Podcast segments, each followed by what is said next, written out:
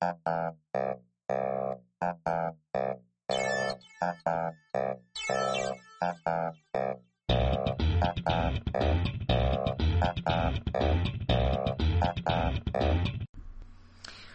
hallo, herzlich willkommen zum Humanist Lab Podcast Nummer 8. Versuch 3. Versuch 3 zum Thema Überwachung. Überwachung. Und zwar natürlich anlässlich ähm, ja, des Skandals, kann man jetzt schon gar nicht mehr sagen, es häuft sich ja.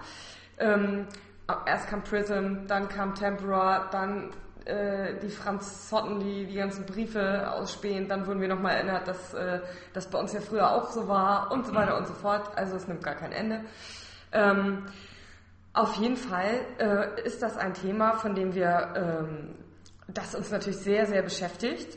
Zum einen unter der Überschrift des Humanist Lab, Aufklärung, Humanismus, kritisches Denken, trotzdem handeln und trotzdem zuversichtlich bleiben. Da wird es bei diesem Thema ja tatsächlich, da wird man auf die Probe gestellt, Genau, also wenn ihr euch jetzt fragt, daran scheiterte Version 1, weil wir, weil das einfach zu pessimistisch war. Ja. Version 2 scheiterte daran, dass wir dreieinhalb Stunden fast um das Thema rumgeredet haben und uns ein bisschen missverstanden auch. Ähm, oder von unterschiedlichen Ausgangssituationen losgelaufen sind, um uns da zu nähern. Das, dem, das hat dem Gespräch nicht unbedingt geholfen, würde ich sagen. Nein, hat dem Gespräch nicht geholfen. So, meine Ausgangsposition war eigentlich immer die, zu sagen, okay, jetzt durch diese Enthüllungen, egal ob wir das schon wussten oder egal ob jetzt die Regierung das schon wusste oder andere Geheimdienste und egal ob, da, ob die deutschen Behörden davon profitieren oder nicht, ähm, ist die Enthüllung in ihrer Gänze und in dem Umfang, na, was dort beschrieben ist, monumental. So, das ist ein Umbruch in der Wahrnehmung der Fähigkeiten des, des Staatsapparats, der uns alle beeinflusst und der ganz viel mit uns macht und der so monumental ist, dass wir ihn gar nicht verstehen. Gar Genau. nicht verstehen können eigentlich, weil wir, wenn wir uns mit solchen Dingen auseinandersetzen, dann verlieren wir die, den Blick eigentlich auf die kleinen Dinge, und die, die schrecklich genug sind, ja, die hier bei uns schon passieren. Und das war irgendwie so dein, ähm, eigentlich dein Ansatz, ne? Also zu gucken, ja, was passiert denn da eigentlich? So, also was passiert denn jetzt schon und wie schlimm ist das? So, und ich, ich, ich will das auch gar nicht, ich, Das stimmt eigentlich nicht ganz, aber egal, da kommen wir bestimmt. da kommen wir bestimmt noch drauf, ne? Aber sozusagen jetzt von dem ausgehend, was wir, was wir jetzt schon mitbekommen, wie das genutzt wird und wie sich's auch verändert ja, über die letzten Jahre. Daher kommst du und ich kam jetzt irgendwie von dem von diesem Großereignis.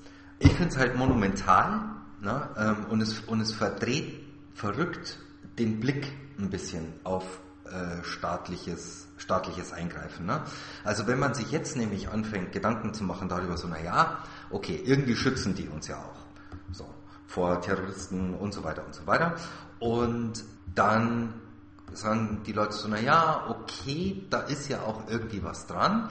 Und wenn man äh, drüber nachdenkt, wie man das begrenzen sollte, dann fallen einem halt Sachen ein, so, okay, ich will nicht, dass die meine E-Mails lesen inhaltlich, ähm, aber, ja gut, wissen, an wen ich die schicke oder so, vielleicht schon oder so. Naja, das, das kann ja wohl so schlimm nicht sein. So, und genau da ist der Punkt, wo, wo wir doch schon sagen müssen, so, nee, was, das kann nicht so schlimm sein? Ich meine, wir, wir haben noch vor kurzer Zeit gegen die Vorratsdatenspeicherung gewettert und gekämpft und so weiter und das soll jetzt normal sein. Also, Und das ist aus meiner Sicht so ein bisschen so die Auswirkung von, diesen, von dieser Debatte jetzt.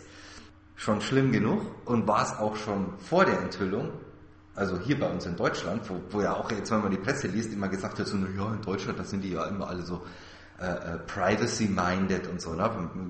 Der Economist sagte das und auch in Amerika so, ja komm jetzt, die Europäer sollen sich mal nicht so haben. Ja, die sagen, wir wären da religiös. Ja, wir werden da religiös und so. Und wenn hier noch jemand kommt, mir den Vorwurf zu machen.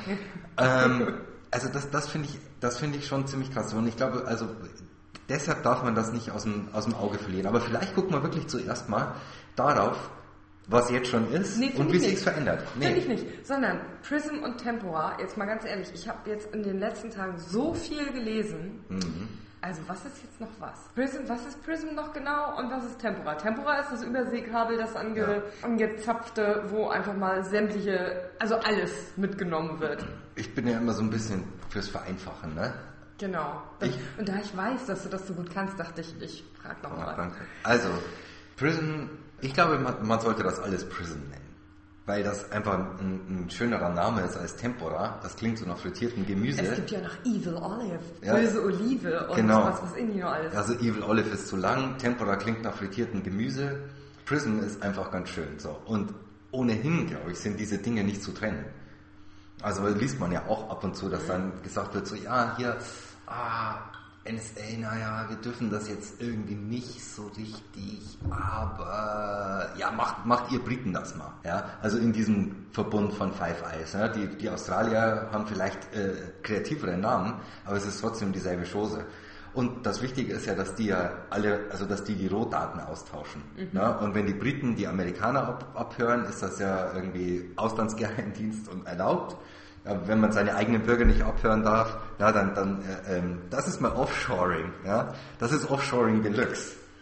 So, also ich glaube, der ganze Komplex, Prison, Tempora, alle Metadaten, alle Verkehrsdaten von allen, in allen Medien, werden immer komplett gespeichert und erinnert. Also nicht nur jetzt so, hm, Vorratsdatenspeicherung 30 Tage und dann löschen wir die auch ganz, ganz brav, sondern äh, nee, wir, wir machen da auch, wir behalten die auch. Und die Inhalte halt auch.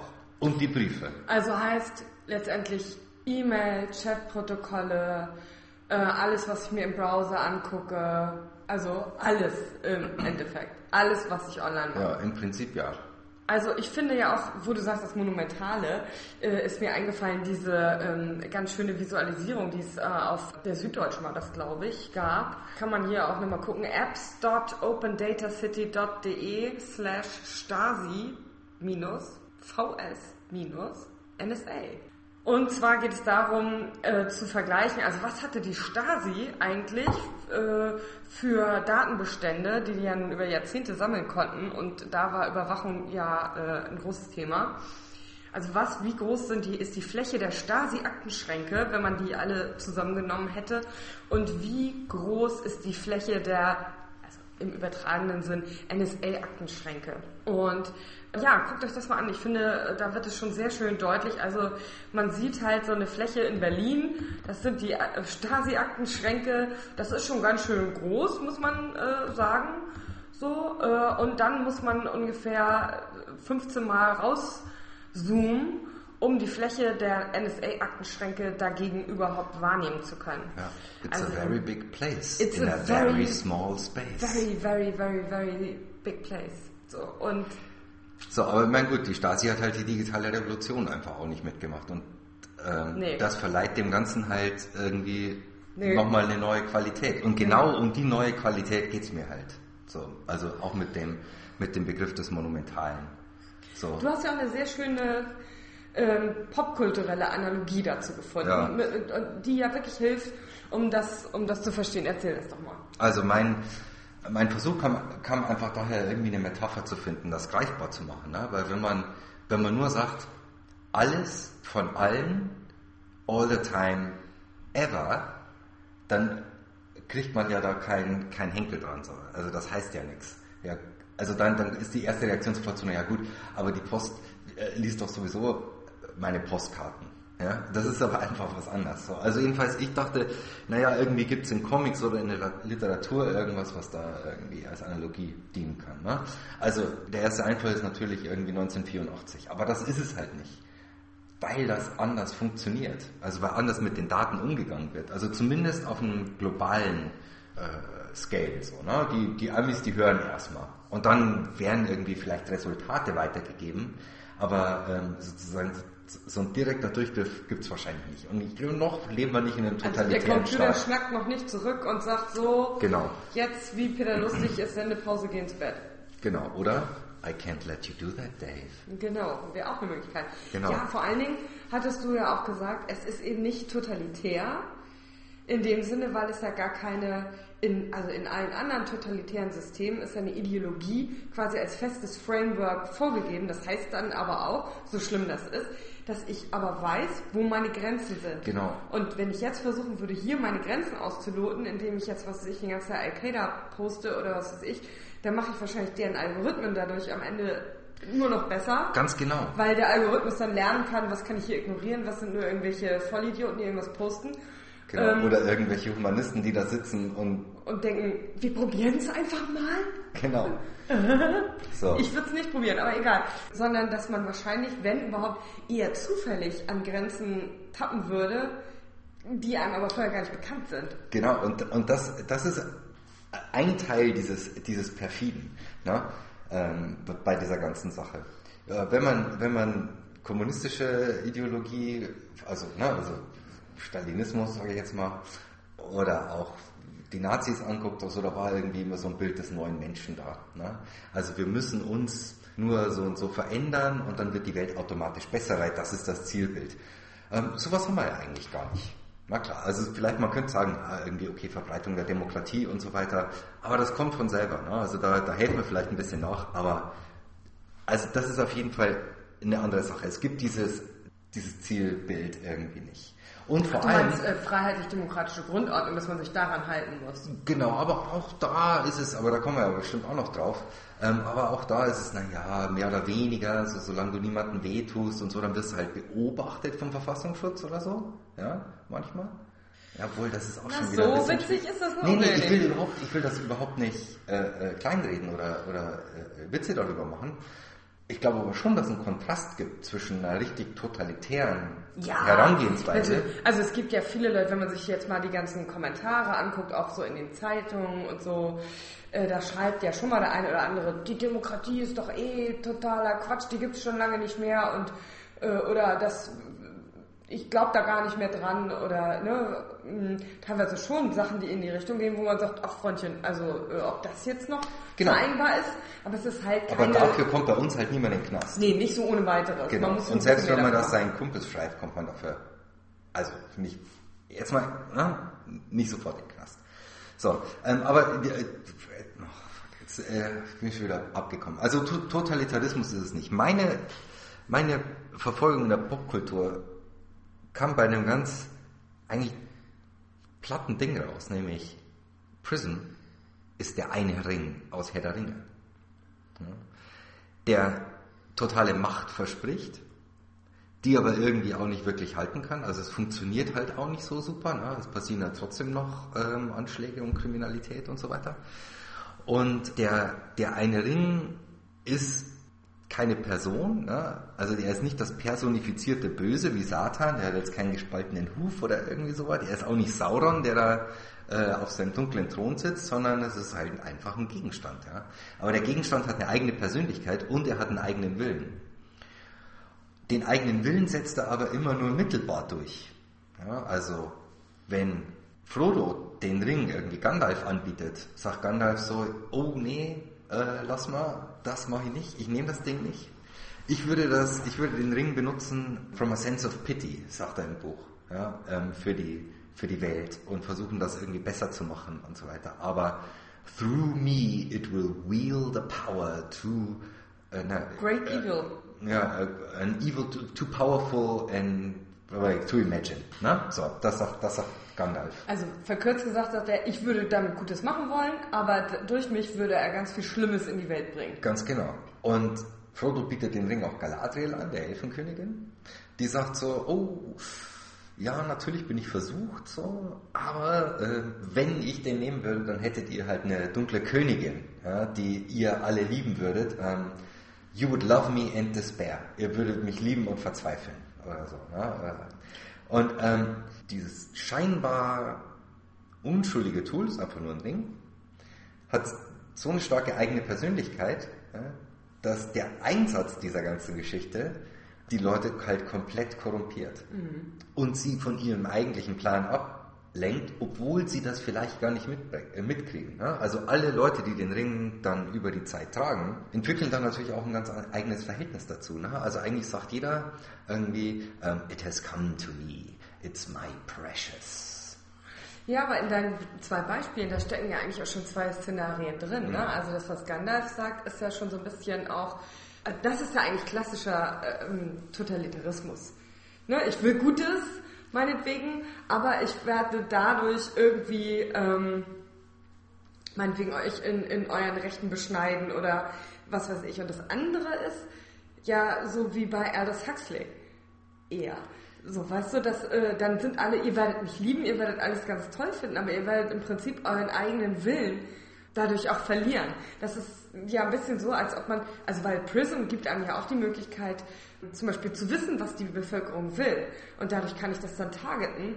Und vielleicht sind Ganz dann alle genau. viel zufriedener mit der Mhm. Politik. Also natürlich der Regierungspolitik ist ja logisch, weil Opposition lohnt sich dann ja nicht mehr, weil die hat ja keinen Zugriff auf, die, auf die Daten. Wie Gerhard Polt sagt, wir brauchen keine Opposition, weil wir sind schon Demokraten. Genau. So, das wäre ja der Zustand dann. Ganz genau. So ein bisschen, ne? dass man immer sagen kann, aha, okay, ja, das minkst jetzt nicht so gern, no, dann mach ich so, dann. Geht das. Genau. So, und es gibt natürlich auch noch so ein paar andere äh, Geschichten. Ne? Also wie, wie ich schon andeutete, der, der Ring verspricht totale Macht, ähm, gibt auch ziemlich viel Power, so, aber er macht halt auch nicht unverwundbar. Ne? Also Frodo wird verwundet, während er den Ring trägt. Ähm, Sauron verliert drei Kriege. Also so, so toll ist das auch nicht, das Tool. Und der, der einzige Umgang damit, ja, Aber das Versprechen, die das, Verheißung, da, das die, ist die eigentlich Verheißung ist ne? da und es, und es hat ja auch wirklich, also es macht ja schon was. Ne? Also mit dem Ding kann man schon einiges ähm, erreichen. Also Frodo, der ja so ein Tumba, äh, also, Entschuldigung, aber äh, so ein Tumba-Hobbit ist, die sind halt ein bisschen einfach gestrickt. Die sind recht, recht konservativ und so sitzen da und essen gern und, Und wollen auch Pfeife nix. Und wollen auch nicht viel. Genau, also für, äh, mit dem, der jetzt keinen Machtwillen hat, so, macht das Ding auch nicht viel. Aber er will es dann am Schluss halt auch nicht mehr ähm, hergeben. Ne? Und genauso Bilbo. Der Einzige, der, dem das überhaupt nichts ausmacht, ist Tom Bombadil, der halt in seinem kleinen Garten sitzt. Ja, also der hat da so einen Wald und der nimmt das Ding so in die Hand und sagt so, ach nee, hier, das ist ja total evil und so, hm, lustig. Nö, das will ich nicht behalten. so. Der wird auch nicht unsichtbar, alle anderen werden unsichtbar. Aber du hattest Und, doch auch den äh, einen da, Boro-Dings. ja, ja, genau, das kommt gleich. Also, So. Und ähm, die, also Tom Bombadil hat halt nur seinen eigenen kleinen Bereich, über den er im Prinzip absolut herrscht, aber da gibt es auch absolut keine Konflikte. Und ich glaube, deshalb ist er komplett immun gegen den Ring. Ne? Also, so, interessant ist natürlich auch zu gucken, die Leute, die den Ring tatsächlich haben wollen, denen da nicht angeboten wird, ne? Boromir aus Gondor, der ähm, im Film, und das ist eigentlich eine schöne Szene, sagt so, ja, dann gib uns den Ring, ne? Also, weil die stehen an der Front gegen das Böse, gegen Sauron, der immer mehr erstarkt. Also, es ist im Prinzip dieselbe Rhetorik, ähm, wie in der Rechtfertigung des, des Kriegs gegen den Terror, ja? So, give us the weapon of the enemy und so, bla, bla, bla. By the blood of our people are your lands kept safe.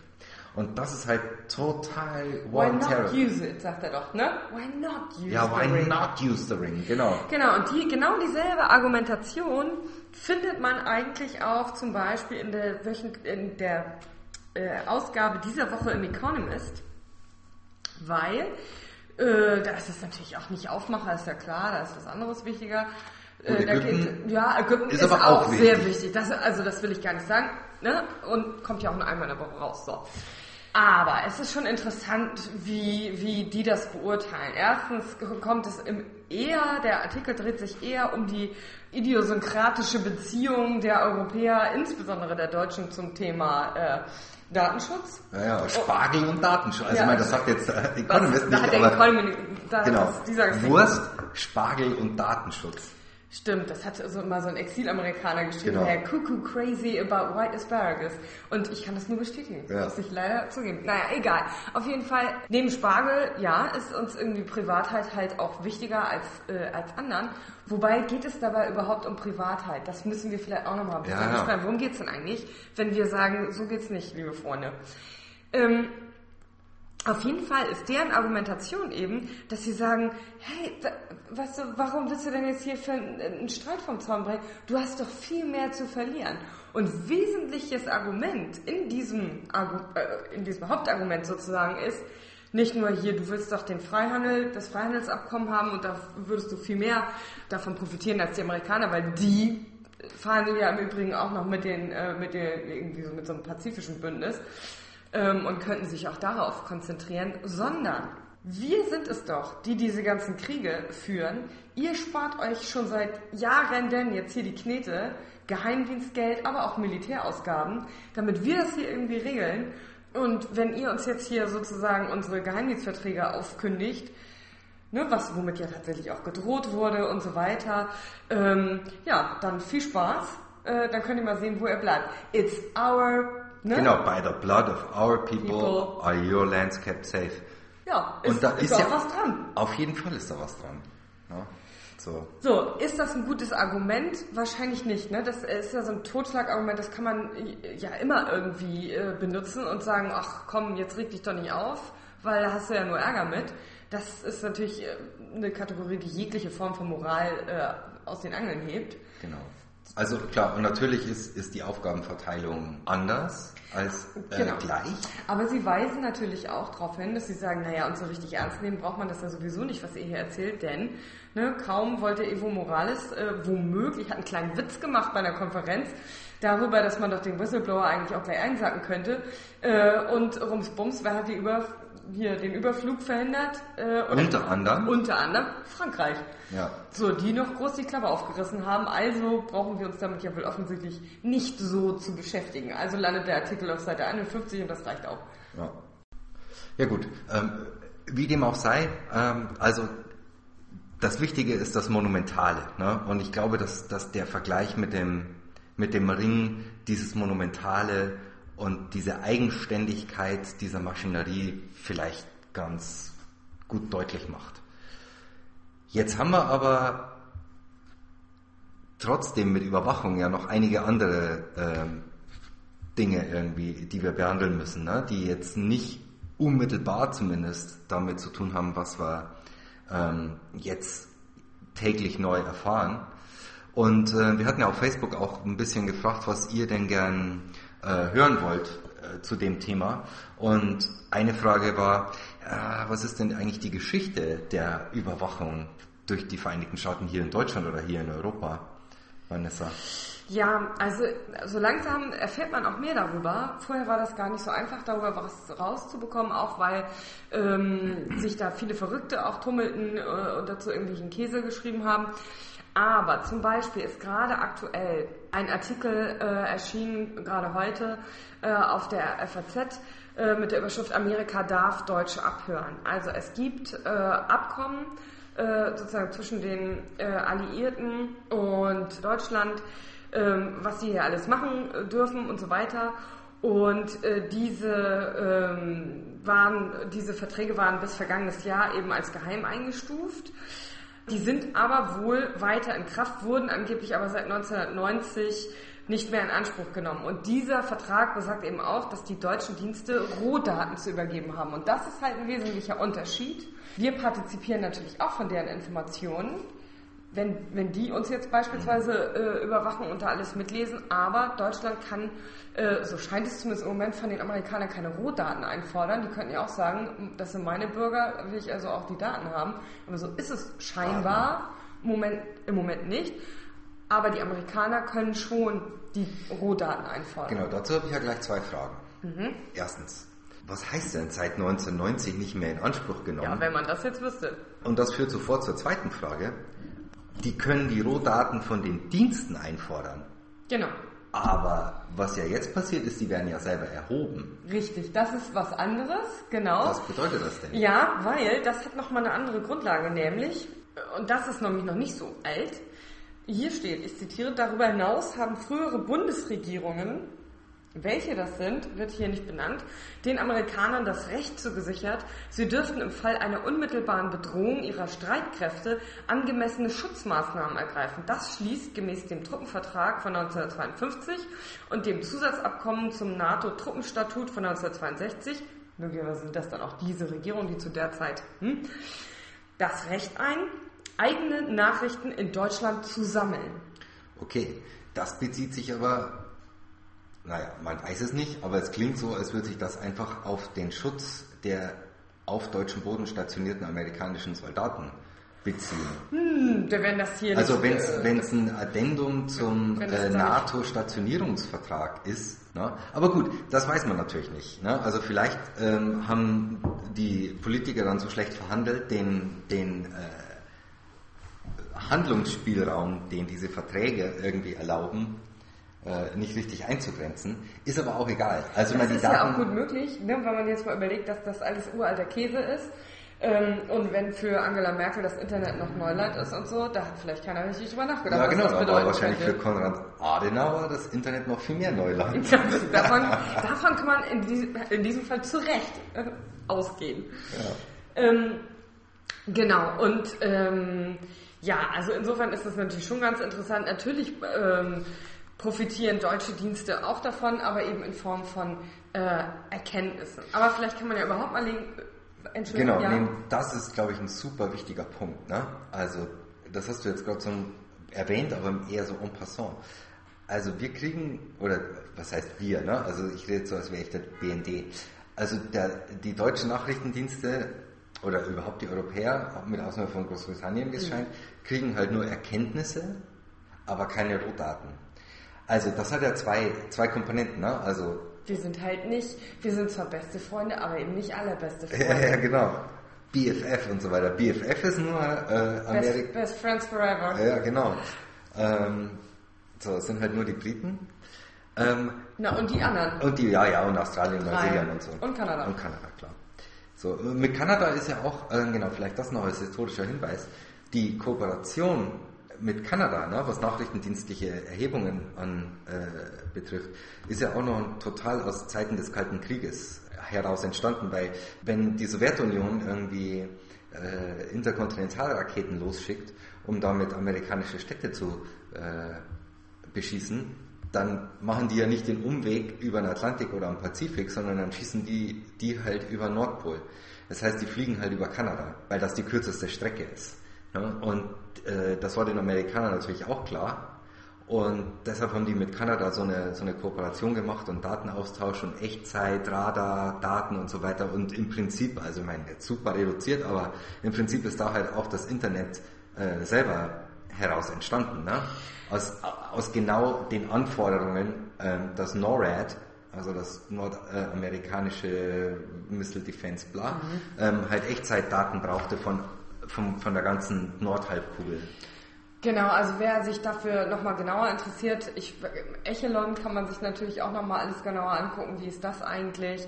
Ähm, ich denke mal, Prism ist letztendlich einfach die Fortsetzung von Echelon. Ne? Echelon war halt im Prinzip jeglicher Funk- und Satellitendatenverkehr. Genau. Ähm, da geht jetzt halt nicht mehr so viel äh, durch Glasfaserkabel, Überseeleitungen und so weiter. Mein Gott, da nimmt man halt das und man kann auch davon ausgehen, dass andere äh, Geheimdienste sich auch irgendwo äh, ranhängen, sofern sie es können. Genau. Und das ist nämlich der zweite Punkt, warum Rohdaten nicht an BND gegeben werden, weil die wahrscheinlich einfach zu bescheuert sind oder nicht die Mittel haben. Vielleicht beides. Ja, und zu arm auch. Und zu arm, ja, ja, genau, ja, das meine ich ja. Ne? Genau. Also nicht die technische Kompetenz, nicht äh, die Rechnerleistung und so weiter, mit den Rohdaten tatsächlich was anzufangen.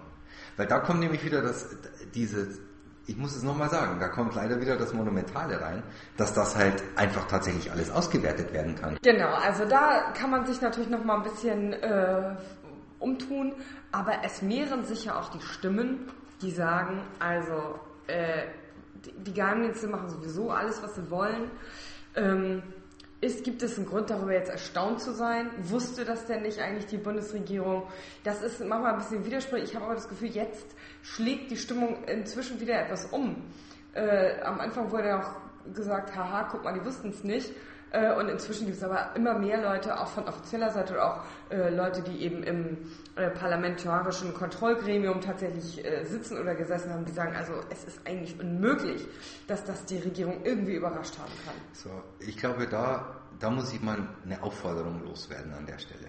Ich glaube, Leute, macht es, macht es euch nicht so einfach zu sagen, das haben wir immer gewusst und auch die Politik hat das immer gewusst. Ja, ja. Weil wenn man das immer gewusst hat und noch nie was getan hat, dann ist es jetzt kein guter Anlass, nur weil irgendeine Plaudertasche äh, in Hongkong sitzt, und schlecht gemachte Folien irgendwie in die Welt rausbläst. Ja? Jetzt plötzlich anzufangen zu handeln. Also Eigentlich ist jetzt ja genau der Zeitpunkt, wo man sagt so, okay, ja, wir haben das geahnt vielleicht, aber jetzt ist es klar und jetzt ist auch die Zeit zu handeln, genau deswegen. Genau, also man merkt auch, viele Artikel, die jetzt erscheinen, sind im Prinzip Neuauflagen. Ne? Und wenn man mal ein bisschen nach Themen googelt, dann findet man auch ständig Artikel in ganz stinknormalen deutschen Publikationen von 2008, von 2005, von 2006 äh, und, und sonst wann, äh, die sich alle schon mit ähnlichen Phänomenen äh, beschäftigen, aber es ist eben immer mal so häppchenweise gekommen. Aber dass man wirklich so einen massiven Anlass hat, mal darüber zu sprechen, der ist erst jetzt da.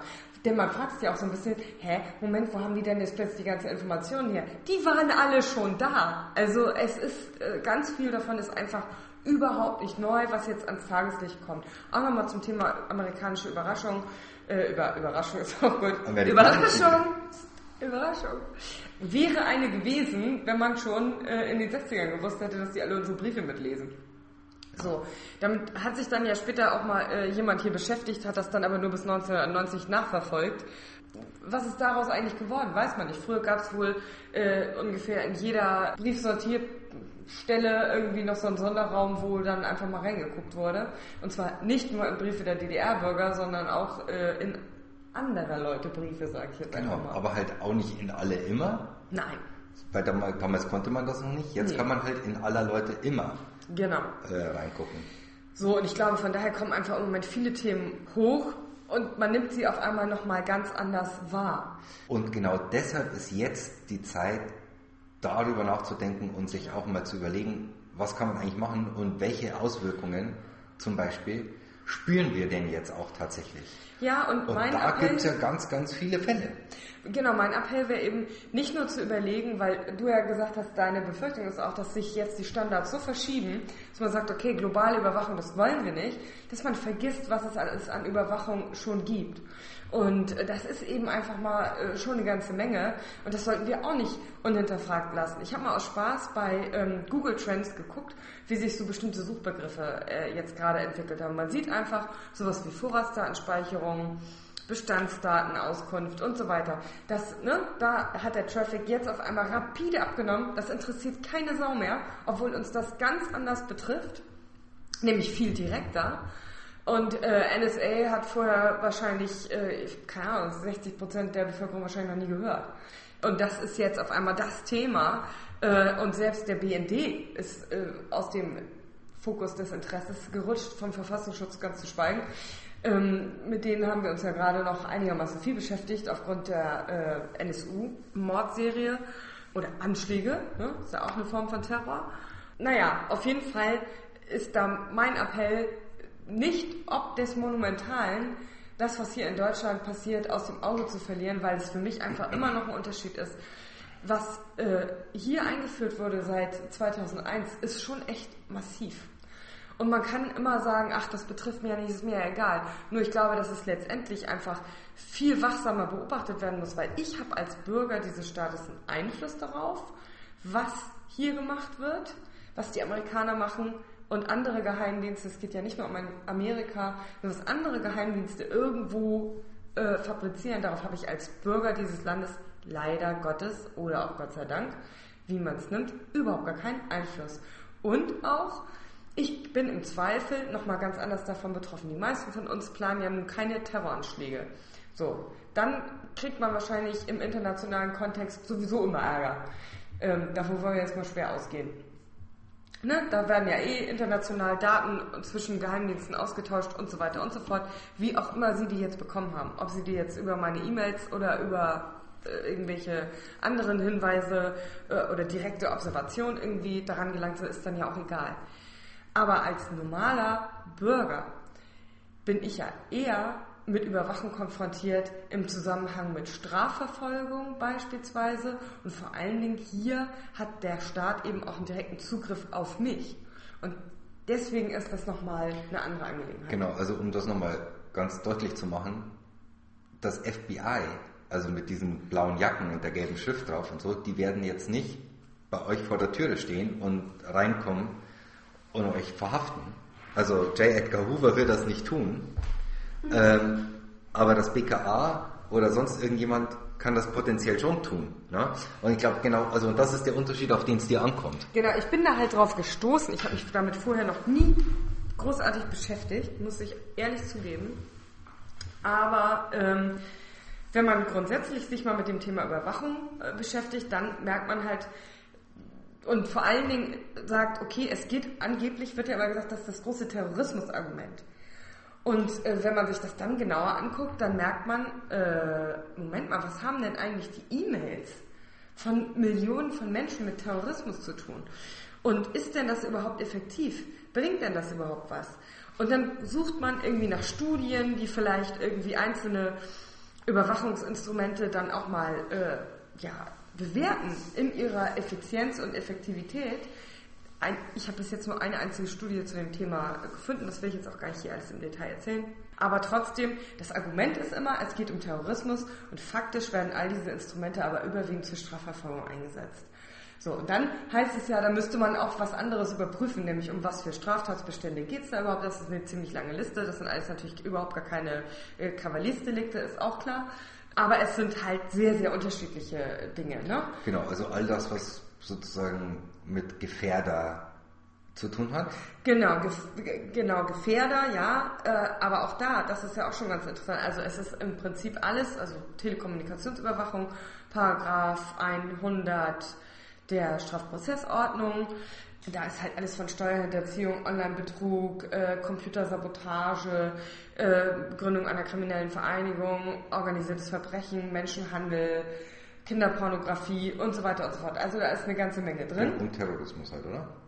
Ja, gut, ja. das sowieso. Da ist einiges drin und natürlich kann man sagen, ja wieso, verboten ist verboten, ne? ist doch dann irgendwie auch in Ordnung. Und das ist aber, glaube ich, genau die Frage, die wir uns hier mal stellen müssen.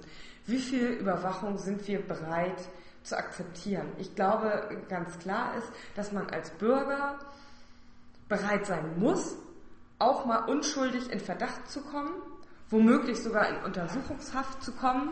Die poplige Entschädigung, die man dafür kriegt, äh, ist natürlich lachhaft und der Makel, der dann an einem kleben bleibt, ist äh, nie wieder gut zu machen.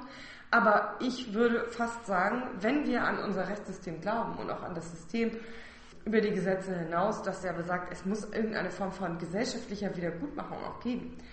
Ähm, es muss auch irgendwo, die Gesellschaft muss eine Grenze setzen um eine gewisse moralische Standards überhaupt irgendwie aufrechterhalten zu können, dann muss man eben auch bereit sein, diese Einschränkungen im Zweifel auch hinzunehmen, auch wenn das im Einzelschicksal wahrscheinlich sehr, sehr schlimm ist. Genau. So, und auf der anderen Seite ist aber die Frage, wie viele Leute darf das denn betreffen? Welchen Umfang soll denn das haben? Ja? Und wie soll es vor allem funktionieren? Genau. Also wir haben ja hier den Richtervorbehalt also der ähm, Telefonüberwachung zum Beispiel oder Telekommunikationsüberwachung generell genehmigen muss. Genau. Oder das System ist ja zumindest vom, von der Formulierung der, der Regelungen so ausgelegt, dass es immer Checks and Balances gibt. Ne? Also einer macht was und der andere, dann guckt noch jemand drüber und die, die haben auch eigentlich nichts miteinander zu tun. Ne? Ein Richter und die äh, Staatsanwaltschaft oder äh, ne? die, mhm. dann die Polizei dazu und so weiter und so weiter. Ähm, dann gibt es halt par parlamentarisches Kontrollgremium ähm, für die Geheimdienste, die halt die überwachen sollen und so weiter. Nur in der Praxis ist das ja alles dann doch gar nicht so toll. Nee, genau. Und es wird auch immer so ein bisschen so getan, als wären wir hier in Deutschland die, äh, die Oberschlauen, die halt alles ähm, das ganz toll so abgrenzen und äh, ne, wo das alles seine Ordnung hat. In Amerika und in England ist es übrigens auch so. Ähm, es ist nicht so, dass, äh, dass, dass wir da das glänzende Vorbild sind und die anderen sind die totalen Loser, was diese Rechtsvorschriften angeht. Zumindest kann man das so pauschal nicht behaupten. Die Frage ist eben, wie wird das umgesetzt? Und da liest man eben schon oft, dass Richter auch überhaupt gar nicht die Zeit haben, sich das im Einzelfall alles genau anzugucken und dass da gerade, wenn es um Kommunikationsdaten geht, schon mal gesagt wird, gut, komm, wirf das Schleppnetz aus, mach einfach. Vielleicht auch, weil man denkt, das merken die Leute ja nicht, das tut auch irgendwie keinem weh diese eine Studie, die es gibt zu dem Thema, da war zum Beispiel ein wirklich erstaunliches Ergebnis. Es ist so, dass Betroffene im Nachhinein ja über, äh, informiert werden müssen über Überwachungsmaßnahmen. Und das ist nur in 15 Prozent der untersuchten Fälle der Fall gewesen. Genau, also wenn das Verfahren abgeschlossen ist. Ne? Genau. Also da kann man natürlich sagen, was ich nicht weiß, macht mich nicht heiß. Aber das wäre eben nochmal zu diskutieren. Wie sehen wir unsere Privatsphäre denn? Genau. Das ist das eine. Das andere ist äh, auch das parlamentarische Kontrollgremium. Da haben sich ja auch schon mal Leute geäußert, die gesagt haben, also... Äh, genau, also Christian Ströbele sagt, ja, wann soll ich dann das denn alles lesen? Das sind 30 Ordner, die, mir, die hier auf den Tisch knallen. Und selbst wenn man irgendwie ein paar Mitarbeiter hat, das Würde geht, man das das geht ja einfach nicht. So. Also da gibt es in der praktischen Genau, Also- und auch was du, du hattest ja angesprochen, auch die Trennung auch, ne? Und äh, die Trennung insbesondere der Geheimdienste und der Polizei ist ja immer sehr, sehr wichtig gewesen. Das, glaube ich, ist auch total wichtig, weil Geheimdienste sollen Informationen beschaffen, sind aber eben nicht diejenigen, die dann vorbeikommen und einen irgendwie verhaften. Und äh, das ist wohl aufgeweicht worden durch das neue BKA-Gesetz. Das ist wirklich ein ganz komplexes Thema. Da muss man sich dann auch wirklich nochmal im Einzelnen beschäftigen. Aber es Und wenn, wenn äh, irgendein Jurist zuhört, der sich mit solchen Sachen auskennt, gerne melden, weil darüber könnt ihr wirklich nur mutmaßen mit unserer nicht juristischen Ausbildung. Ja, genau. Ich kann das lesen, was äh, in Artikeln steht, was auf Wikipedia Genau. steht, was Aber was in, das heißt? was das jetzt heißt. Genau. Da habe ich auch noch nicht so viel recherchiert, muss ich auch zugeben. Mhm. Aber äh, unter anderem gibt es ja, ne, wie gesagt, es gibt ja auch immer mal so Kollateralschäden, wo Leute eben auch äh, dann unschuldig in Verdacht geraten und überwacht werden. Und da gibt es schon manchmal so Fälle, wo man sagen muss, hm, das ist jetzt ein bisschen schwierig, insbesondere wenn es darum geht, dass jemandem äh, Mitgliedschaft einer terroristischen Vereinigung unterstellt wird und aufgrund der Tatsache, dass dann aber nichts gefunden wird, einfach noch mehr überwacht wird, beispielsweise, und mh, das BKA oder die Polizei das eben nicht tut aufgrund eigener Erkenntnisse, sondern aufgrund von Geheimdienstinformationen oder Verfassungsschutzinformationen, die aber nicht offengelegt werden. Das heißt, die haben für sich selbst dann keine Möglichkeit, das überhaupt zu überprüfen. So habe ich diese Geschichte gelesen. Ganz genau. Das muss man immer dazu sagen, weil in diesem ganzen Bereich ist es sehr, sehr schwer, überhaupt vernünftige Informationen zu bekommen. Und ich könnte mir vorstellen, dass selbst wenn man dazu massenhaft Bücher liest, da werden da auch eine ganze Menge Bücher äh, dabei sein von irgendwelchen Hansels, ähm, wo man auch nicht sagen kann, ob das jetzt stimmt. Es ist ja schon auffällig, Edward Snowden äh, sitzt da jetzt irgendwo fest und ähm, angeblich werden ja immer alle sofort äh, verhaftet und eingeknastet und oder wahlweise um die Ecke gebracht, wenn sie irgendwas ausplaudern. Und gleichzeitig melden sich hier ständig irgendwelche amerikanischen Ex-Geheimdienstler zu Wort und haben auch noch was Schlaues auf Lager. Die haben ja offensichtlich kein Unbild zu erwarten. Wie, wie kommt das eigentlich? Also ich glaube, dieses ganze Feld ist halt an Information und Desinformation und Verlässlichkeit und vielleicht auch Selbstdarstellern, die sich da breit machen. Das ist unheimlich schwer, äh, das richtig ähm, zu erfassen. Also insbesondere dann, wenn es um Geheimdienste geht, Mhm. jetzt nicht nur, äh, wenn es wenn es um, äh, um die Polizei geht. Genau, also wir hatten ja jetzt auch gerade drüber gesprochen, ähm, Überwachung von Gefährdern. Ne? Du hattest ja schon kurz gesagt, was Gefährder sind. Ach so, genau. Gefährder ist das ist kein juristischer Begriff, sondern es ist ein Begriff, den offensichtlich die Strafverfolgungsbehörden sich irgendwie so ausgedacht haben. Da gab es mal eine kleine Anfrage dazu, woraufhin jemand vom Innenministerium gesagt hat, das sind im Prinzip alle die so ungefähr oder mindestens die, die eben auch unter Paragraph äh, 100 Strafprozessordnung potenziell fallen würden. Das ist halt unheimlich schwammig. Genau. Ne? Und wie ist es denn in den Fällen mit der anlasslosen Überwachung? Ne? Also wenn, wenn jemand, wenn es tatsächlich einen Verdacht gibt, ne? zum Ja. Beispiel, dann kann ja die Polizei irgendwie äh, und die, Staat, oder die Staatsanwaltschaft beantragen, so okay, lass er mal hier dem ihm sein Telefon abhören. genau. Dann sagt der Richter, ja, okay, machen wir, kriegst du für 30 Tage irgendwie ein Wiretap und dann kommst du wieder. So. Aber es gibt ja auch anlasslose Überwachung. Genau. Also es gibt die sogenannten Vorfeldermittlungen. Das wird vor allen Dingen bei, Steuer, äh, bei Steuerstrafverfahren äh, eingesetzt. Und es geht halt darum zu sagen, anders können wir diese Straftaten noch nicht mal entdecken, weil mh, es gibt ja schon bestimmte Straftaten, bei denen gibt es sozusagen kein konkretes Opfer. Und das ist äh, bei Steuerstraftaten so, das ist aber auch äh, im Bereich der organisierten Kriminalität so äh, oder auch, äh, kann Bei alles Mögliche einfallen. Terroristischen Vereinigungen. Ja, da beschwert sich jetzt auch keiner, genau. Terroristische Vereinigung ist natürlich insofern sowieso schon schwierig, weil äh, es eigentlich immer so war, dass man gesagt hat, naja, es muss schon irgendwas passiert sein, äh, bevor man für, zu irgendwas verurteilt werden kann. Und ähm, wenn ich jetzt aber äh, irgendwo Mitglied bin, was die Absicht hat, irgendwas äh, zu machen, also zum Beispiel Computersabotage, dann habe ich ja noch nichts gemacht. So, und dann, das ist natürlich irgendwie schwierig. Also ich habe schon das Gefühl, dass die Rechtsbegriffe hier sehr schwammig geworden sind dadurch. Natürlich möchte man Terroranschläge verhindern. Aber das öffnet eben auch Tür und Tor, um möglicherweise, und da hängt es dann eben nicht mehr vom Gesetz ab, sondern letztendlich von denen, die das ausführen. Und je schwammiger Gesetze sind, damit ist bestimmt auch jeder schon mal, in, der vielleicht auch mit Verwaltungsgesetzgebung oder irgendwie sowas zu tun hat, schon mal in, äh, ich kenne mich da ja nur, was Sozialversicherungsrecht angeht, das ist ja auch nochmal eine heillose Katastrophe. Äh, ne, da denken sich Politiker was aus, schreiben das hin und dann sitzen alle Beteiligten da und sagen so, ja, vielen Dank, wie sollen wir das jetzt umsetzen? Und in diesen Fällen ist es nämlich zum Teil auch so. Also es ist nichts passiert, es hat keiner irgendwen verletzt oder irgendwie äh, was irgendwie Eigentum beschädigt oder sonst irgendwas. Und trotzdem ist es eben eine Straftat. Und das dann auch zu beweisen, ne? zu beweisen, du bist assoziiert mit der Gruppe, zu beweisen, dass du äh, da die Ziele unterstützt und so weiter. Das wird im Einzelfall schwierig sein. Vor allen Dingen kommt es dann so ein bisschen zu einer Umkehr der Beweislast möglicherweise, dass du nämlich beweisen musst, dass du es nicht vorhattest. Ja. Und das ist immer, wie willst du es machen? Wie willst du beweisen, dass du nicht vorhast, mich jetzt in den nächsten zehn Minuten umzubringen? So. Tja, wie auch in der Wissenschaft oder sonst wo kann man nicht beweisen, dass irgendwas nicht so ist. Ja, genau. Oder das ist einfach brutal schwer. Und das klingt jetzt alles so ein bisschen, ja, aber ne, das machen ja wahrscheinlich nur irgendwelche Radikalen oder die betrifft das nur. Das kann gut sein. Nur wenn wir jetzt gerade in Verbindung mit, mit Prism und Tempora ähm, oder überhaupt den, der generelle Trend, der, den Überwachungsinstrumente nehmen, dann geht es alles ein bisschen in diese Richtung Predictive Policing und in Richtung Präventionsstaat. Und das bedeutet, dass ich zum Beispiel, keine Ahnung, äh, an Videokameras äh, sind ja eh schon da und ich äh, filme dann eben öffentliche Städten und äh, ich habe dann eine Software hintergehängt, die eben jegliches ungewöhnliche Verhalten irgendwie ausfiltern kann. Und dann kann ich von vornherein schon mal auf jemanden zugehen. Ich kann quasi jemanden festnehmen, bevor er was gemacht hat.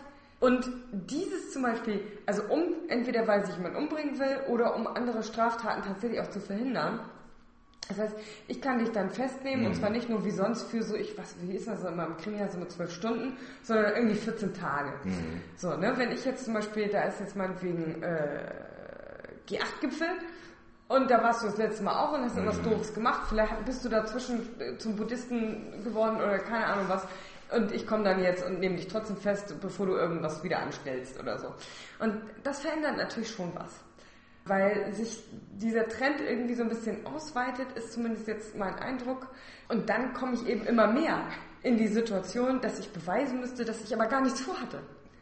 Und wie soll ich das beweisen? Genau, also das ist natürlich wirklich brutal schwierig so. Ne? Und also, ja, also jetzt mit den, mit den neuen Systemen ist es ja so, dass so eine anlasslose Überwachung eigentlich für alle immer gilt und dass damit natürlich noch viel mehr präventiv gemacht werden können.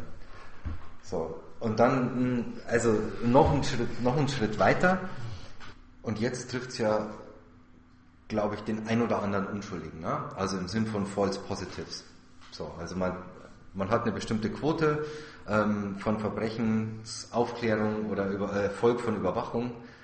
Und wenn die jetzt, sagen wir mal, total in die Luft äh, gesagt, sagen wir 95 Prozent ist, dann gehen einem 5 Prozent der Straftäter, Gefährder, was auch immer. Ich sage jetzt mal Bösewichte, weil, weil es einfach unklar ist, wer das irgendwie ist, ähm, durch die Lappen, aber auch 5% der Unschuldigen werden damit halt aufgegriffen, aufgegabelt. Na? Also False Positives sind die Leute, die, die unschuldig sind in diesem Sinne, ne? und die anderen sind die, die Bösewichte, das sind die, die sozusagen auf die das zutrifft. So, und ähm, jetzt dadurch, dass alle immer ständig überwacht werden und die, auch die Algorithmen vielleicht immer besser werden, vielleicht fällt das dann weg und es klappt einfach immer besser. Ne? Also ich meine, das ist zweifelhaft, ob das so ist. Ähm, aber also spricht ja nichts dagegen. Big Data, ne, irgendwie die Trends sind da und es wird und es wird immer besser. Welche Einstellung haben wir dann dazu? Also jetzt regen wir uns, wie ich finde, total zu Recht darüber auf, dass ähm, das System manchmal nicht funktioniert, dass die Richter nicht genug Zeit haben, das zu lesen, dass es anlasslose Überwachung gibt, dass die parlamentarischen Kontrollgremien ihre Arbeit nicht tun können. Das ist eine Kritik, die sich an die, einerseits an die Regelung, andererseits an die pragmatische Umsetzung irgendwie richtet, die wir absolut nicht vergessen können. Und das ist genau der Ort, wo wir handeln müssen jetzt. Andererseits haben wir aber halt natürlich auch nicht übersehen, dass das System sich dann mit solchen Sachen wie Prism halt nochmal total verselbstständigt und wenn wir jetzt nicht handeln, ja, dann können wir die äh, potenziellen schlimmen Auswirkungen, die wir überhaupt noch nicht abschätzen können, ähm, man denke an den einen Ring, ne, ähm, dann, können wir, dann können wir dagegen überhaupt nichts tun. Also es gibt schon Fälle, wo das eben auch nicht nur irgendwelche äh, Steinewerfer oder was betrifft, sondern also äh, da habe ich zumindest aus Amerika manchmal so Meldungen gelesen, dass irgendwelche äh, Schulkinder was gepostet haben, sich auf Facebook oder in irgendeinem Forum oder per Chat äh, irgendwie über was unterhalten haben und dann äh, Äußerungen halt derart interpretiert wurden, dass derjenige irgendwie einen Amoklauf vorhat und dann wirklich schlimme, sehr schlimme Konsequenzen für die hatte. Und zwar nicht nur, ich werde von der Schule ausgeschlossen oder irgendwie sowas, sondern äh, dass man dadurch auch tatsächlich verknackt werden kann. Und das finde ich ist schon so ein bisschen massiv. Also wenn ich jetzt hier irgendwas auf Facebook poste, dann kann ich möglicherweise nicht in die USA einreisen, was ja auch schon passiert ist. Ne? Ja, Jemand hat irgendwas Dösiges getwittert. Ich glaube, sowas im Sinne von cool mal die USA aufmischen, im Sinne von mal ordentlich einen drauf machen, aber das haben die irgendwie anders verstanden oder wollten das anders verstehen und haben dann einfach bei der Einreise gesagt, nö, du fährst einfach mal wieder zurück. Das kann mir relativ egal sein. Da habe ich dann möglicherweise viel Geld verloren und ärgere mich äh, und das ist vielleicht auch beruflich für mich schädlich und so weiter. Aber wenn man jetzt mal diesen Trend weiterdenkt, dann äh, nämlich in meinem eigenen Land, dann und ich äh, poste irgendwas und es wird mir dann unterstellt als als beabsichtigte Straftat, dann äh, frage ich mich schon, wie sich das entwickelt. Also bis jetzt sehen wir das ja eher in Amerika noch nicht so sehr hier, aber ich frage mich schon, wie das dann, wie das dann weitergeht. Weil oft ist es ja so, also Meinungsfreiheit oder auch Gedankenfreiheit, das, was die Leute so schreiben, ist halt einfach mal lautes Denken. Und viele regen sich ja auch darüber auf, wie schlimm der Ton im Internet ist. Aber das ist eben, ja, man sieht den Leuten halt letztendlich beim Denken zu. Genau, und die Gefahr, dass das dann, dass die eigenen Gedanken auf eine intransparente Weise Auswirkungen haben. Ich glaube, genau das ist sozusagen die, die Sorge und die ist auch zu Recht ja, da. Ja, genau. Und ich glaube, dass es eben von daher im eigenen Land was anderes ist, weil hier stehen die möglicherweise äh, dann in der Bude und wühlen meine Schränke ja. durch. Und das ist ja doch nochmal was ganz anderes. Also erstmal stelle ich mir das so vor, wie das, was, was Leute auch berichten, wenn bei ihnen jemand eingebrochen hat. Dass das einfach so ein massiver Eingriff in die Privatsphäre ist. Dass man das Gefühl hat, das haben die jetzt alles angetatscht und ich will auch nicht, dass die meine Unterwäsche sehen und äh, sonst was. Und, und das spielt ja schon in Strafverfahren dann auch oft eine Rolle, was man so liest, zumindest in der Berichterstattung über Strafverfahren, dass dann da berichtet wird, ob es da aufgeräumt war oder nicht oder ob da ein voller Aschenbecher stand oder was weiß ich so, wie der Lebensstil sonst so gewesen ist, wie viele Sexualpartner jemand hat und so weiter und so fort. Also um auch Glaubwürdigkeit irgendwie in, in Zweifel zu ziehen, wie auch immer.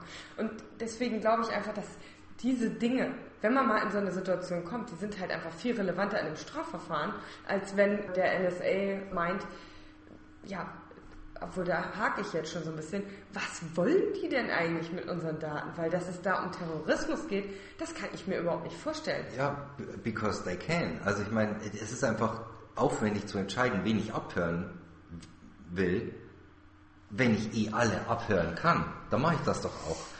Also mein, mein Beispiel ist halt auch, ne, ich meine, die Leute, die da arbeiten, die gehen ja nicht, man geht ja nicht einfach so zum Geheimdienst, weil, weil man die, die Stelle als Bäcker nicht bekommen hat oder als Metzger.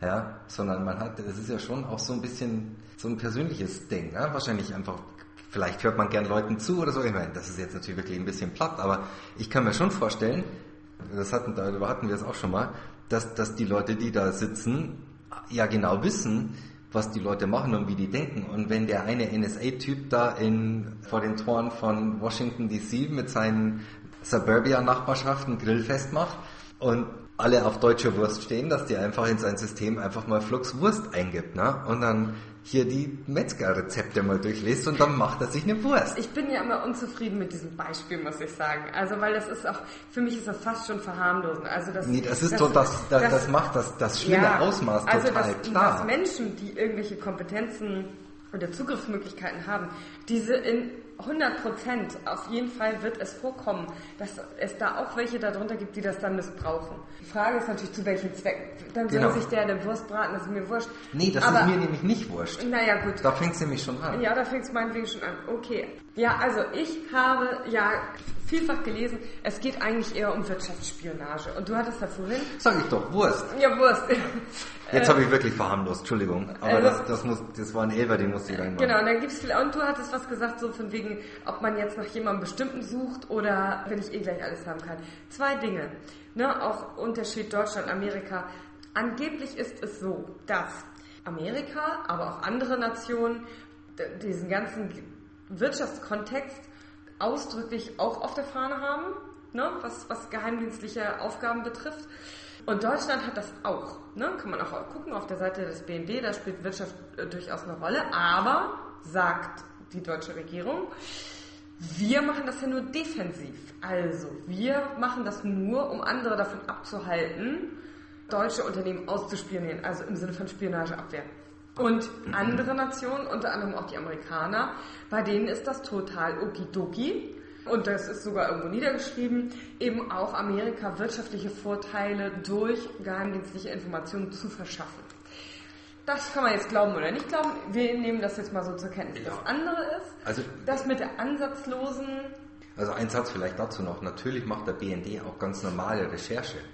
Da sitzen halt Leute irgendwo rum äh, in Indien meinetwegen. Ja, aber genau wenn, ich Recherche mache. Genau, aber ja. du sitzt halt nicht in Indien und siehst halt nicht den Aushang irgendwie am äh, Gemeindeboard, wo drauf steht, lass uns doch mal einen Staudamm bauen.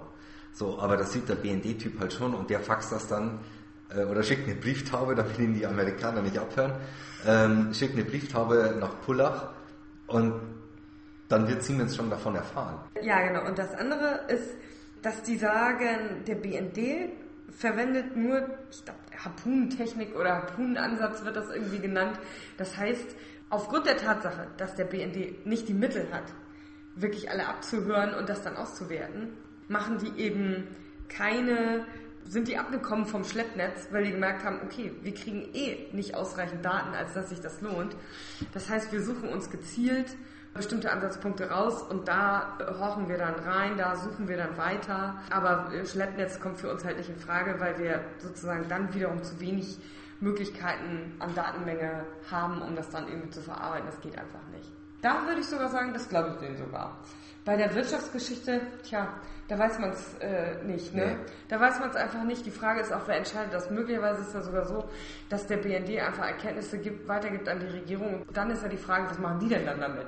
Also wem geben die das dann, wenn, es, wenn sie denn Erkenntnisse ja, hätten. wahrscheinlich direkt an die nachgelagerten Behörden halt so dann, ja. ne? also an die entsprechenden ja, gut, Energie oder Polizei oder was weiß ich. Aber wenn jetzt als Wirtschaftsunternehmen, wenn du jetzt weißt, keine Ahnung, Boeing plant das und das, klingelt dann das Wirtschaftsministerium irgendwie durch bei Airbus und sagt hier, Obacht, das weiß ich nicht, aber ich meine, da, sind, da ist ja nun irgendwie auch eine ganz starke Beteiligung da und äh, ne, von öffentlicher Hand und über Aufsichtsratsgremien und, äh, und so weiter und so weiter. Also vielleicht eher über so eine Managementstruktur teilstaatlicher Unternehmen oder irgendwie sowas. Ne? Möglich, weiß man Gut, aber das weiß man nicht. Das ist alles äh, wirklich Schuss ins Blaue. Genau. Also ich finde ja auch nochmal interessant die Frage, Überwachung, woher kommt das überhaupt und seit wann gibt es das eigentlich? Da habe ich einen ganz interessanten Artikel äh, gefunden, der sagt, ähm, also im Prinzip gab es das schon damals in Venedig,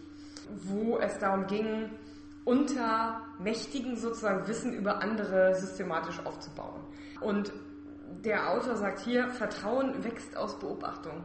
Und dieses, und dieses Vertrauen muss halt erst aufgebaut werden. Und Interessant fand ich auch, dass er gesagt hat, Freundesspionage war schon immer wichtiger als Feindesspionage, weil woran man beim Feind ist, weiß man ja. Er begründet das jetzt leider nicht äh, genauer, aber das fand ich ein ganz interessanter Artikel.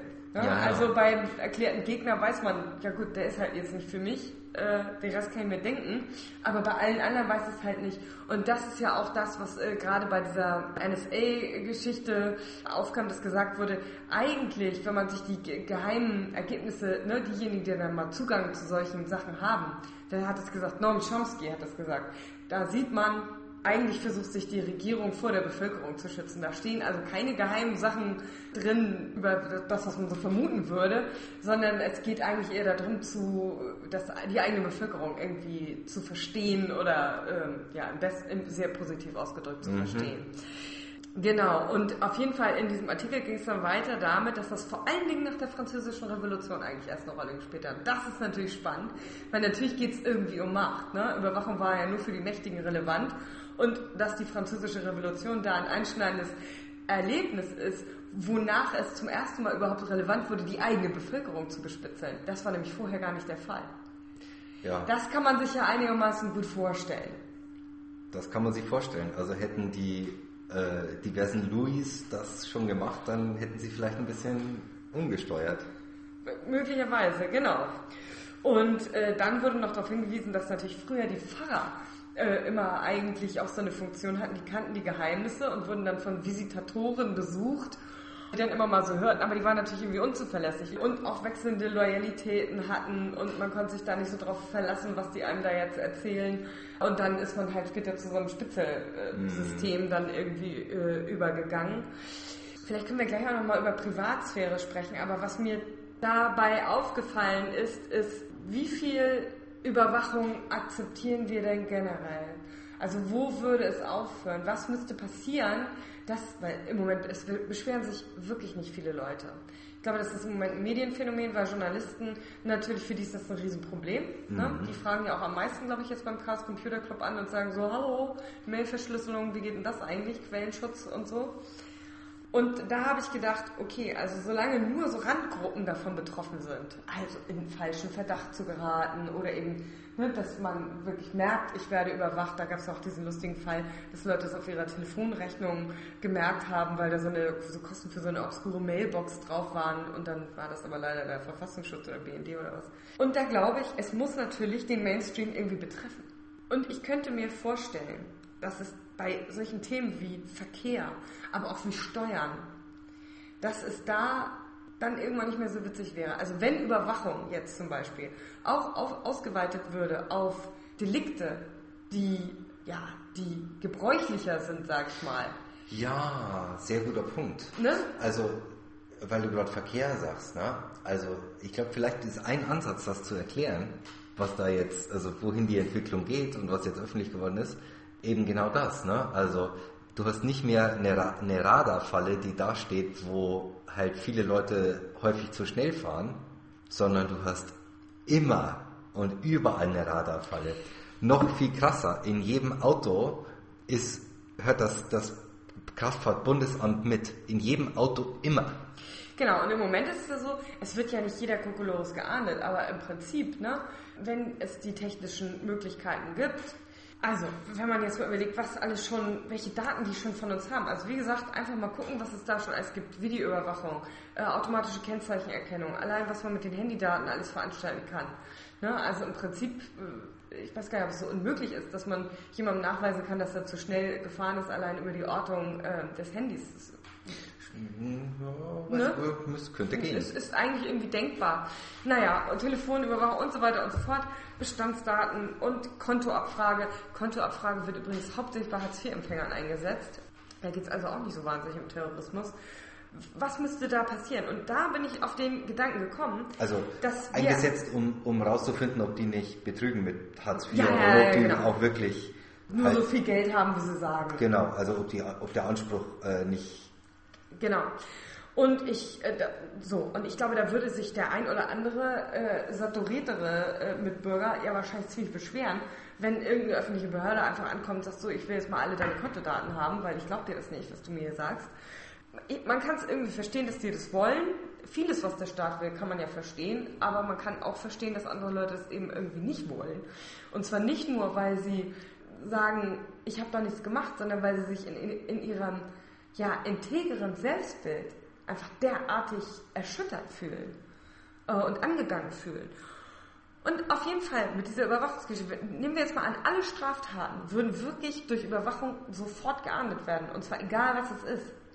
Dann, glaube ich, würden die Leute das nicht mehr akzeptieren. Ich glaube, Privatsphäre und Überwachung bedingen sich auch gegenseitig. Und ich glaube, wir würden ein Rechtssystem nicht akzeptieren oder andersrum. Wir akzeptieren das nur, solange ein gewisses Maß an Verstoß im Geheimen, sprich im Privaten, stattfinden kann. Ich glaube, dass das wirklich wichtig ist. Wenn jetzt wir morgen sagen würden, wisst ihr was, wir machen jetzt einfach bei allen einen Sender unter die Karre, das wird jetzt vorgeschrieben, das kriegt ihr bei der nächsten TÜV-Geschichte da gleich rangepappt. Das wird dann automatisch von eurem Konto abgerechnet, jede äh, Geschwindigkeitsüberprüfung. Ne, über Navi und so, ne, selbst das Navi zeigt mir an, wo, wo ich wann wie schnell fahren darf. Das ist doch auch viel einfacher für euch.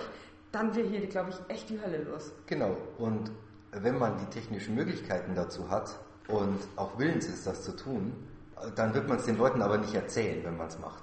Und genau, und ich glaube, genau das, das, das, ist, ist nämlich der Punkt. Und ich glaube, genau. wir brauchen eben auch die Privatsphäre und auch das hat wieder was mit, mit, in dem Fall vielleicht nicht mit Recht, aber mit Moral zu tun, aber auch wieder mit Verstößen. Ich glaube, wir können einen gemeinsamen moralischen Anspruch nur dann aufrechterhalten, wenn wir nicht jeden Tag 24 Stunden lang dazu gezwungen werden, uns daran zu halten, weil das niemand schafft. So, man kann nicht in einer Gesellschaft leben, wo alle 100% irgendwie Verbrecher sind. Das geht gar nicht. 100% Verbrecher? Ja. Ach so. Äh, verstehe ich nicht. Ja, überleg mal, jeder hat doch schon wahrscheinlich irgendwas gemacht und sei es nur eine Ordnungswidrigkeit, bei Rot über die Ampel gegangen oder sonst was.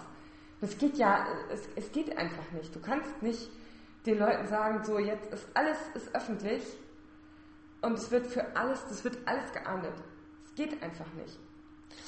Weil Moral, ein moralischer Anspruch kann nur als erstrebenswert gelten, wenn ich auch mal dagegen verstoßen kann. Ja, stimmt, aber dann wird vielleicht auch ähm, einfach der moralische Anspruch wegfallen und dann hätte man nur noch sowas wie ein missverstandenes Karma, ne, wo ja. man dann sagt, so, okay, alles, was du machst, hat Auswirkungen und so weiter. Genau, und es aber, aber sozusagen, wenn die Auswirkungen anders als beim Karma tatsächlich kommen, dann hat man den Salat. Ja, eben. Und äh, ich, ich könnte mir halt vorstellen, also, also vielleicht kurz zur Geschichte der Privatsphäre. Auch Privatsphäre ist etwas, was genauso wie Überwachung von der Historie her nur relevant für Eliten gewesen ist. Ne? Also in der Antike ähm, gab es das schon, ähm, im Mittelalter gab's, galt das nur für Adlige und Bürger, alle anderen äh, mussten sich ja irgendwie Wohnzimmer, Schlafzimmer teilen. Ich habe gelesen, Badezimmer gab es gar nicht. Nee. Also das, was für mich ja irgendwie ein ganz wichtiger Teil von Privatsphäre ist. Und alle anderen mussten sich ja eh irgendwo auf die Bänke drücken und äh, konnten dann pennen, wo sie, wo sie halt gerade sind. So. Also es waren einfach zu viele Leute auf kleinem Raum, es gab Privatsphäre für die allermeisten Menschen gar nicht. Genau, und ne, Virginia Woolf noch mit A Room of, ähm, of One's Own oder so, glaube ich, heißt das. Also ein feministischer Text auch, ne, wo sie halt fordert, dass, dass Frauen in der Familie ein Zimmer äh, bekommen sollen, das nur ihnen zur Verfügung steht, einen eigenen Raum, einen eigenen Raum ne? wo man halt das machen kann, was man will. Worauf ich damit hinaus will, ist, sowieso betrifft das dann ja halt nur Männer, ne? natürlich. Genau. Ja, genau. Und in der Neuzeit äh, also hat der Begriff auch überhaupt als solcher erst irgendwie äh, Bedeutung bekommen durch das Bürgertum, aber natürlich auch durch den Humanismus und Menschenrechte, Aufklärung und all diese Dinge. Ich finde es halt interessant, wie sich das heute ändert. Also manchmal habe ich den Eindruck, die Leute wollen immer mehr Privatsphäre. Dann höre ich jetzt hier Verpixelung von Hausfassaden. Ich jetzt mal ganz ehrlich, wenn vor 50 Jahren hier einer äh, durchgegangen wäre und die, das, das Haus fotografiert, äh, und, und das steht dann ja. irgendwie im Fischer Welteimer nach oder was, da wäre ich stolz gewesen. Guck mal, in dem Haus, das ist sogar in dem Buch abgebildet. Also ich glaube, da hat sich echt viel verändert. Oder auch wenn man das Recht am eigenen Bild und so, das verstehen ja auch manche Leute falsch und denken, ich dürfte nicht, sie nicht fotografieren. Natürlich darf ich sie fotografieren, ich darf das aber nicht veröffentlichen. Und dass aber dadurch, dass eben jeder Öffentlichkeit herstellen kann heute über das Internet, sich auch die, das Bedürfnis nach Privatsphäre total verändert hat. Mhm. Und das manchmal auch ausufert in Bereiche, wo das vorher gar nichts zu suchen hatte. Oder auch natürlich durch Kameras. Ne? Also wenn überall Kameras sind, dann will ich nicht, dass die Kamera zufällig auch in meine Wohnung reinfilmt, weil ne, mir dann fremde Menschen die ganze Zeit irgendwie beim Fernsehgucken zugucken können.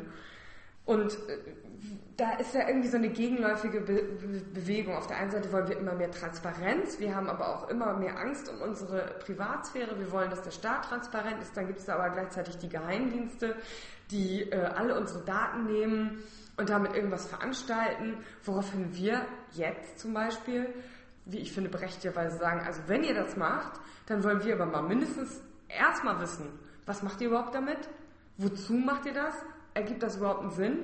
Und darüber wollen wir verdammt nochmal irgendwie informiert werden. Genau, also wie viele Daten wurden erhoben, welcher genau. Art waren die Daten ähm, und vielleicht auch sogar, und das wäre wahrscheinlich der zweite Punkt, anonym aggregierte Informationen daraus. Ne? Genau. Also zum Beispiel, wie viele Leute telefonieren denn von Garmisch nach Husum? Also du sagst, dass die Daten dann auch irgendwie anonym benutzbar sind. Genau, also mhm. ich meine, Open Data, das ist ja unfassbar krass, was da an Daten da ist. Also ich meine, mhm. für immer, von allen, jederzeit, da kann man auch einiges lernen. Und auch, ich meine, und wenn es nur um sowas geht wie Grippe. Das wird ja auch zum Teil sogar gemacht. Genau, ja, ja, aber halt nicht auf Basis dieser Daten, oder? Nee, auf Basis von Freiwilligen. Äh, ja, genau, von, aber ja, also ich meine, man findet nie so viele Freiwillige, dass die alle das jederzeit machen, so wie hier. Und meine, klar, das, das, das könnte, also allein der medizinische Fortschritt der, ähm, der da möglich wäre. Hammer. Also zwei, zwei Dinge. Ein Punkt, wenn gesagt wird, das fand ich eben ganz lustig, Vertrauen wächst auf Beobachtung, dann heißt es in diesem Fall ja, ist ja klar, der Staat kann uns ja nur vertrauen, wenn er uns beobachtet. Und da muss man aber natürlich sagen, Entschuldigung, wir müssen immer noch dem Staat vertrauen. Genau, also weil man, ne? Weil der Volk das souverän ist. Ganz genau. Alle Macht geht vom Volk aus. Und nicht andersrum. So, ja. der Staat muss natürlich bestimmte Dinge kontrollieren vielleicht. Oder muss einfach Straftaten, na, kontrollieren, er muss Straftaten ahnden, so ja, ist genau. das. Dafür, Wozu haben wir das Ding denn? Genau, und das ist auch wichtig. Und dazu muss aber irgendwie, finde ich, auch immer noch was passiert sein. Und da müssen wir uns halt schon mal fragen, sind wir eigentlich, das war ja auch deine Frage, wenn das 100% funktionieren würde, dass 100% aller Straftaten eben nicht nur geahndet, sondern verhindert werden könnten, würden wir das dann gut finden? Und ich glaube einfach, man würde es nicht gut finden. Genau. Ne, weil dann jeder Straftäter wahrscheinlich wäre. Also denkt man nur an Steuerhinterziehung, das machen doch bestimmt unheimlich viele Leute. Auf jeden Fall. Selbst wenn dann die Leute nicht alle Straftäter wären, dann wäre es doch eine krasse Einschränkung der persönlichen Freiheit. Mhm. So, und ähm, weil auch da gibt es natürlich wieder die Grenze zwischen was mache ich eigentlich, was wäre, was würde ich oder was mache ich potenziell ne? Mhm. oder in Zukunft aktu aktual genau. Ähm, und was denke ich nur. Ne? Also genau. ähm, wenn ich jetzt allein den Gedanken fasse, ich würde dem und dem einfach mal wahnsinnig gern eine reinhauen. So, das würde mir einfach wirklich äh, das würde mir du weißt, was, gut mir, gehen. Das hätte ich schon mal gedacht. Ja. So. so. Und. Ding dong. Genau. so, also, äh, das wäre dann irgendwie schon ausgeschlossen. Und dann hat man nämlich wirklich ähm, das Totalitäre. Ja. Aber das Totalitäre ohne ein Framework, also genau. in, in, komplett pra einen pragmatischen Totalitarismus. Ähm, ich meine, soweit sind wir noch nicht, aber ich glaube, dazu muss, muss das System auch noch, also jetzt von, von, von der technischen Ausstattung, von der personellen Ausstattung her auch wenn es überhaupt so weit kommt, aber ähm, na, also ganz krass noch wachsen, was dann wieder halt zu eigenen Problemen führt und so weiter. Es geht auch nicht, also das ist ja nur so eine Projektion genau. sozusagen also rein in die Wirklichkeit. wäre es ja nicht möglich. Wir hatten ja auch schon mal überlegt, würde das überhaupt gehen? Wann kommt der Tipping Point, wo die Leute sagen, Überwachung ist doch total super, es ist doch ganz normal? Genau. Nur weil wir irgendwie gedacht haben, ja gut, für uns, wir sind halt noch in einer Zeit aufgewachsen, wo das eben noch nicht normal war. Ähm, und vielleicht tun wir uns deswegen eben auch schwerer damit. Leute, die heute geboren werden, für die ist das ja alles schon normal. Ähm, und wenn sich dann bestimmte Dinge bewähren würden, würden das dann nicht alle doch auch dann irgendwann gut finden? Wahrscheinlich schon, aber dann kommen ganz andere Probleme, nämlich äh, wie viele Menschen braucht man dann, äh, um dann tatsächlich die Daten auszuwerten. So, vielleicht wäre das sogar noch einigermaßen überschaubar äh, oder halt so Stasi-apparatsmäßig. Aber dann ist ja die Frage, äh, das muss man ja alles ahnen. Wie soll das denn eigentlich funktionieren? So, das wird wahrscheinlich irgendwie nicht so richtig funktionieren. Aber ich hatte ja auch eine andere Idee Selbst, nochmal. Selbst, Selbstahndung. Ja, da, gut, da kommen wir ja jetzt schon hin. Mhm. Also wenn man jetzt schon was postet, dann denkt man ja schon irgendwie so, mh, hm, ja. Tja. Tja. Also selbst wenn es überhaupt nichts Verfängliches ist, aber man fängt ja schon an zu überlegen, ob das so ausgelegt werden könnte. Und also diese Form der Selbstzensur, äh, die sich da etabliert. Und da hatte ich ja die interessante Idee, vielleicht können wir das nochmal diskutieren. Wenn man jetzt irgendwie das hinkriegen würde, dass man sagt, ihr könnt alle inhaltliche Kommunikation speichern, aber die Metadaten, die kriegt ihr nur, mhm. wenn es einen konkreten Verdacht gibt. Genau, darf ich da vielleicht nochmal kurz einen Schritt zurück machen? Mhm. Ähm, nämlich dahin, sozusagen, was wird eigentlich aufgezeichnet zurzeit? Mhm. Und was uns vielleicht auch schon ein bisschen in die Frage führt, was kann man eigentlich machen. Mhm. Aber also ganz vereinfacht ist es ja so, machen wir so ein Beispiel von E-Mail, das ist am einfachsten so. Ne? Ich schicke an irgendjemand eine E-Mail, die besteht ja aus mehreren Teilen, also erstmal aus meinem Absender, muss ja klar sein, dass die von mir kommt, sonst weiß der das ja nicht.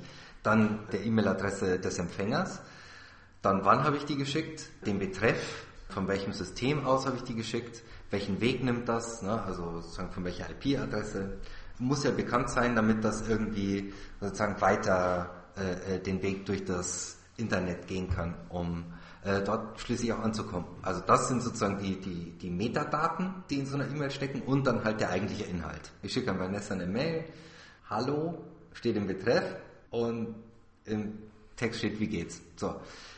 Die Unterscheidung ist deshalb so wichtig, weil, oh Mann ey, beknacktes Beispiel, aber egal. Also, die Unterscheidung ist deshalb so wichtig, weil man auch im Praktischen ganz anders mit diesen unterschiedlichen Arten von Daten umgeht, umgehen muss. Ne? Also weil die, diese Metadaten, die Verkehrsdaten, die, muss, die erzeugt man zwangsläufig, wenn man irgendwie online handelt, ob man jetzt, ob man jetzt eine E-Mail schreibt oder irgendwie was im Web macht oder chattet oder irgendwie so ähnlich.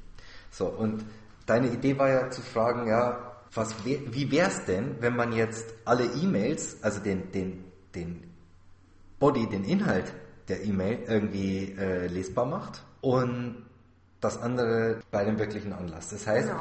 also Information ist immer da, mhm. hieße das ja, ne? also mhm. und die, die Information ist aber je, jeglichen Kontexts beraubt. Mhm. Das ist ja eigentlich die Konsequenz. Naja, nicht unbedingt jeglichen Kontext. Aber ich, ne, um zu wissen, ja. wer hat das geschrieben, muss, muss halt dann mehr ja, geben. Ja gut, aber der, also ich meine, welcher Kontext bleibt dann noch?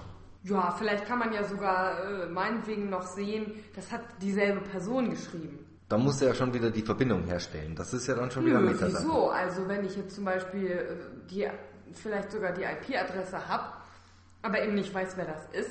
Ja gut, also das, das würde... Ja, ist das ein total sinnloses Genau, also das würde technisch auch schon äh, nur schwer funktionieren, aber egal. Ja, aber nehmen, wir, nehmen wir mal an, das, man könnte das machen. Genau, nehmen wir einfach mal an, man könnte das machen und äh, man bräuchte dann aber wirklich einen Gerichtsbeschluss, um äh, dann zu sagen, ja gut, wer ist denn das jetzt hier? Mhm. Also einer schreibt in seine, seine Mail, Frau Merkel ist scheiße. Ja, ja gut, aber dann ist natürlich die Frage, was wollen die da mit den Daten, ne? Was will man dann noch damit? Nix. Ja, genau. Also, aber dann lesen die durch und sagen so, oh, ja genau, und ich mache jetzt so einen Anschlag. Ne? Übermorgen ist es soweit. Genau, er schreibt, übermorgen ist es soweit. Ja gut, das wird dann ja eh kein Mensch mehr schreiben. Ja, das wird dann, das wird dann kein Mensch mehr schreiben. Das wird doch auch heute kein Mensch schreiben. Das ist doch totaler Käse. Und die Leute, die das schreiben, die verschlüsseln sowieso ihre Mails. Ja, also wer, wer ist denn so doof wirklich? Also wer so doof ist, okay. Aber für die drei Doofen, die es gibt auf der Welt. Ja, genau. Aber wie, wie bei ganz vielen dieser Maßnahmen, ja, also aus einem ganz anderen Bereich, Digital Rights Management oder so, das betrifft immer nur die Leute, die sich zu wenig auskennen. Ja gut, aber wir, Und genauso, wir mussten jetzt auch ganz schön nachgucken, muss man mal sagen, ne? Wurscht, also der Punkt ist ja, ist ja ein anderer. Die Leute, die darauf zählen, dass sie anonym und verschlüsselt kommunizieren, die kriegen das auch hin, weil die die Arbeit investieren. Und das bringt uns natürlich sofort zu der Frage, was kann ich denn eigentlich selber tun? Ne? Also das war auch ähm, einer der Posts auf Facebook ähm, für uns. Was kann ich denn eigentlich selber tun? Wir glauben, es gibt auf jeden Fall zwei Dimensionen. Ne? Es gibt einerseits so eine ganz persönliche Dimension, die vielleicht die kompliziertere ist und es gibt die politische Dimension. Auf der persönlichen Dimension muss man natürlich entscheiden, was ist mir eigentlich wichtig mhm. und was heißt eigentlich Privatsphäre für mich in dem Sinn, dass ich sie schützen will. Was heißt es denn für dich? Ich finde das nämlich echt ganz spannend. Ich, ich wüsste das jetzt auf Anhieb für mich selber noch nicht so genau, muss ich sagen. Nee, ich weiß es eigentlich, ich weiß es auch nicht genau. Ähm, ich weiß aber schon, dass es mir relativ wurscht ist, ob jemand meine Facebook-Posts liest Und oder Facebook-Nachrichten. Das ist eigentlich auch okay. Das ist zwar privat, aber das schätze ich nicht als gefährlich ein. So, nee. auch für mich, weißt du, also so, ähm, wenn also jemand anonym, wenn, wenn, wenn, wenn eine anonyme dritte Partei, also ein Geheimdienst oder so, äh, das liest, ist es mir unangenehm und ich finde das natürlich sowieso alles echt schlimm, ja, dass, die, dass die alles mithören. Aber es ist im Prinzip eine Konversation zwischen mir, den Empfängern und den Geheimdiensten. Damit kann ich eigentlich noch leben. Ja? So. Mhm. Bei E-Mails, bei ganz vielen ist das so, bei manchen nicht. Chat, selten. Aber es ist, es ist, also gerade bei mir, ich finde, das ist echt ein, ein seltsames Phänomen. Also wo hört es denn auf? Fangen wir mal bei ganz basalen Dingen an. Ich meine, wir haben nicht mal Vorhänge.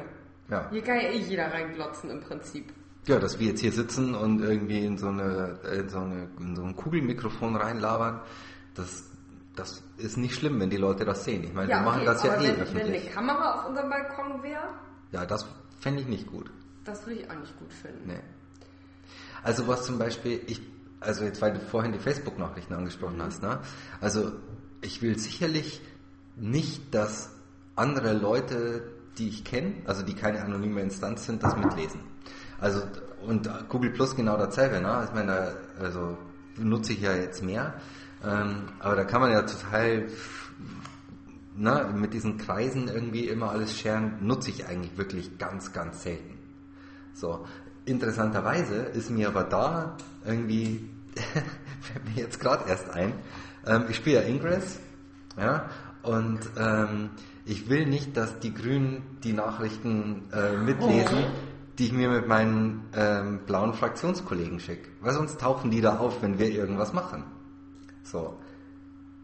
Dass Google das selber weiß und damit natürlich auch irgendwie der NS, die NSA und alle anderen, äh, das ist mir dann aber eigentlich relativ egal. Eigentlich will ich ja sogar, dass Google das mitliest.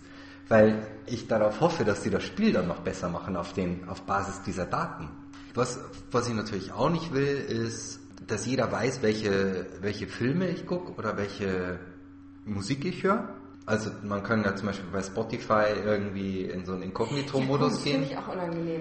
Ähm, also ich meine, wenn ich auf die Idee komme, also keine Ahnung, aus welchem Grund mir das passieren sollte, aber angenommen, ich setze mich jetzt mal hin und denke mir, ja. meine Fresse, jetzt muss ich Celine Dion hören, dann würde ich einfach das ausschließlich im Inkognito-Modus tun, ja. weil ich sonst einfach das könnte ich nicht, könnte ich nicht. Und genauso, wenn man jetzt auf iTunes oder irgendwie, weiß ich nicht, Love Film oder whatever oder irgendwie so Filme guckt, dass das dann automatisch auf Facebook nee, gepostet wird. So, also das ist das, was ich meinen meinen Freunden nicht verraten will. Oder, ne, oder was, was, was in dem Sinn privat ist, dass ich, dass ich nicht das mit ist ja anderen. intim dann. Genau. Mit, mit anderen Leuten über sowas irgendwie sprechen will. Weil die das einfach nichts angeht. Also und da kommt halt genau diese, diese Geschichte rein. Eigentlich geht die, die Leute im Geheimdienst, denen geht das ja so und so nicht nichts an eigentlich, was ich, was ich machen. Klar, es gibt das Interesse, ähm, ja, die also Strafverfolgung zu machen, organisierte Kriminalität und was auch immer. So. Folgen meinst? Zu verfolgen, ja. ja, ja.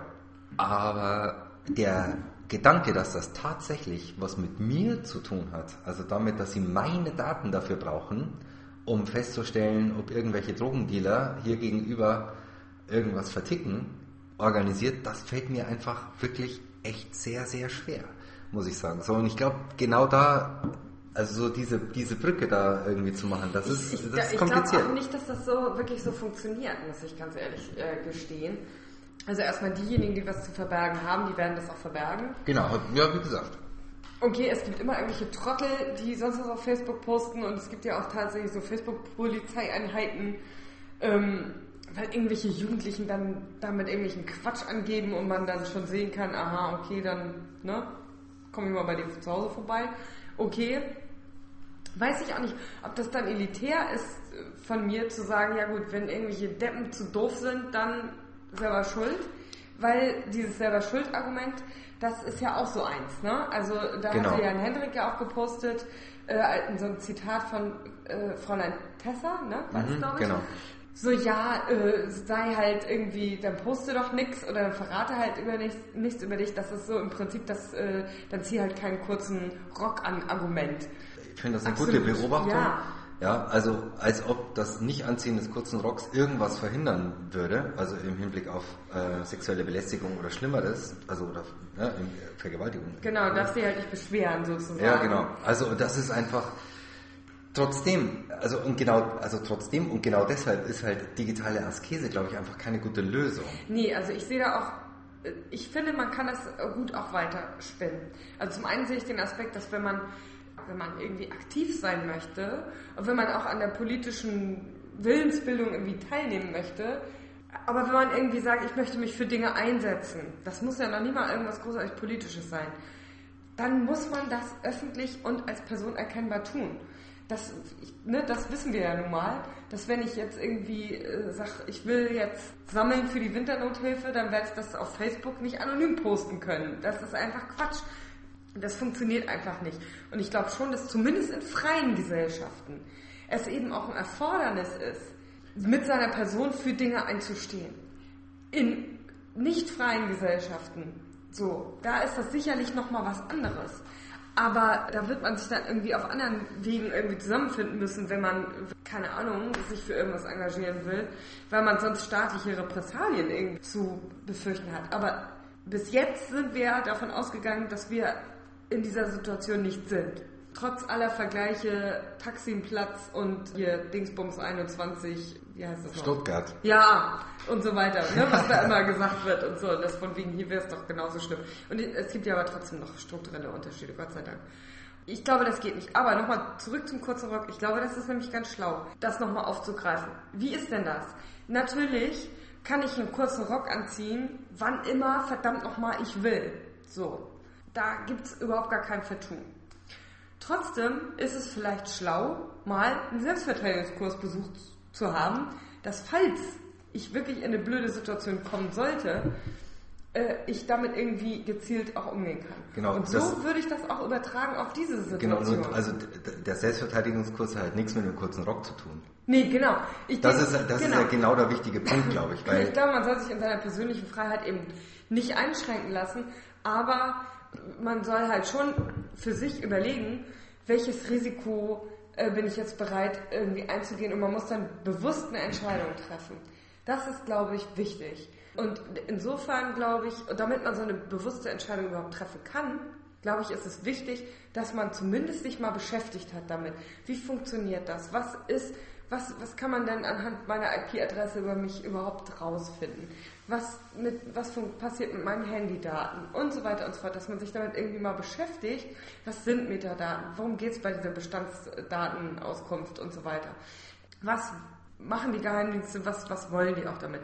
Sich damit zu beschäftigen ist, glaube ich, sowieso wichtig. Und ich denke auch, dass es wichtig ist, zumindest mal vom Prinzip her verstanden zu haben, wie funktioniert ein Tornetzwerk, wann ist das vielleicht relevant für mich oder welches Bedürfnis kann ich damit zumindest befriedigen. Also wenn ich jetzt, jetzt äh, keine Ahnung, wirklich will, dass niemand weiß, dass ich irgendwie auf Viewporn mir irgendwelche Videos angucke, dann werde ich das brauchen.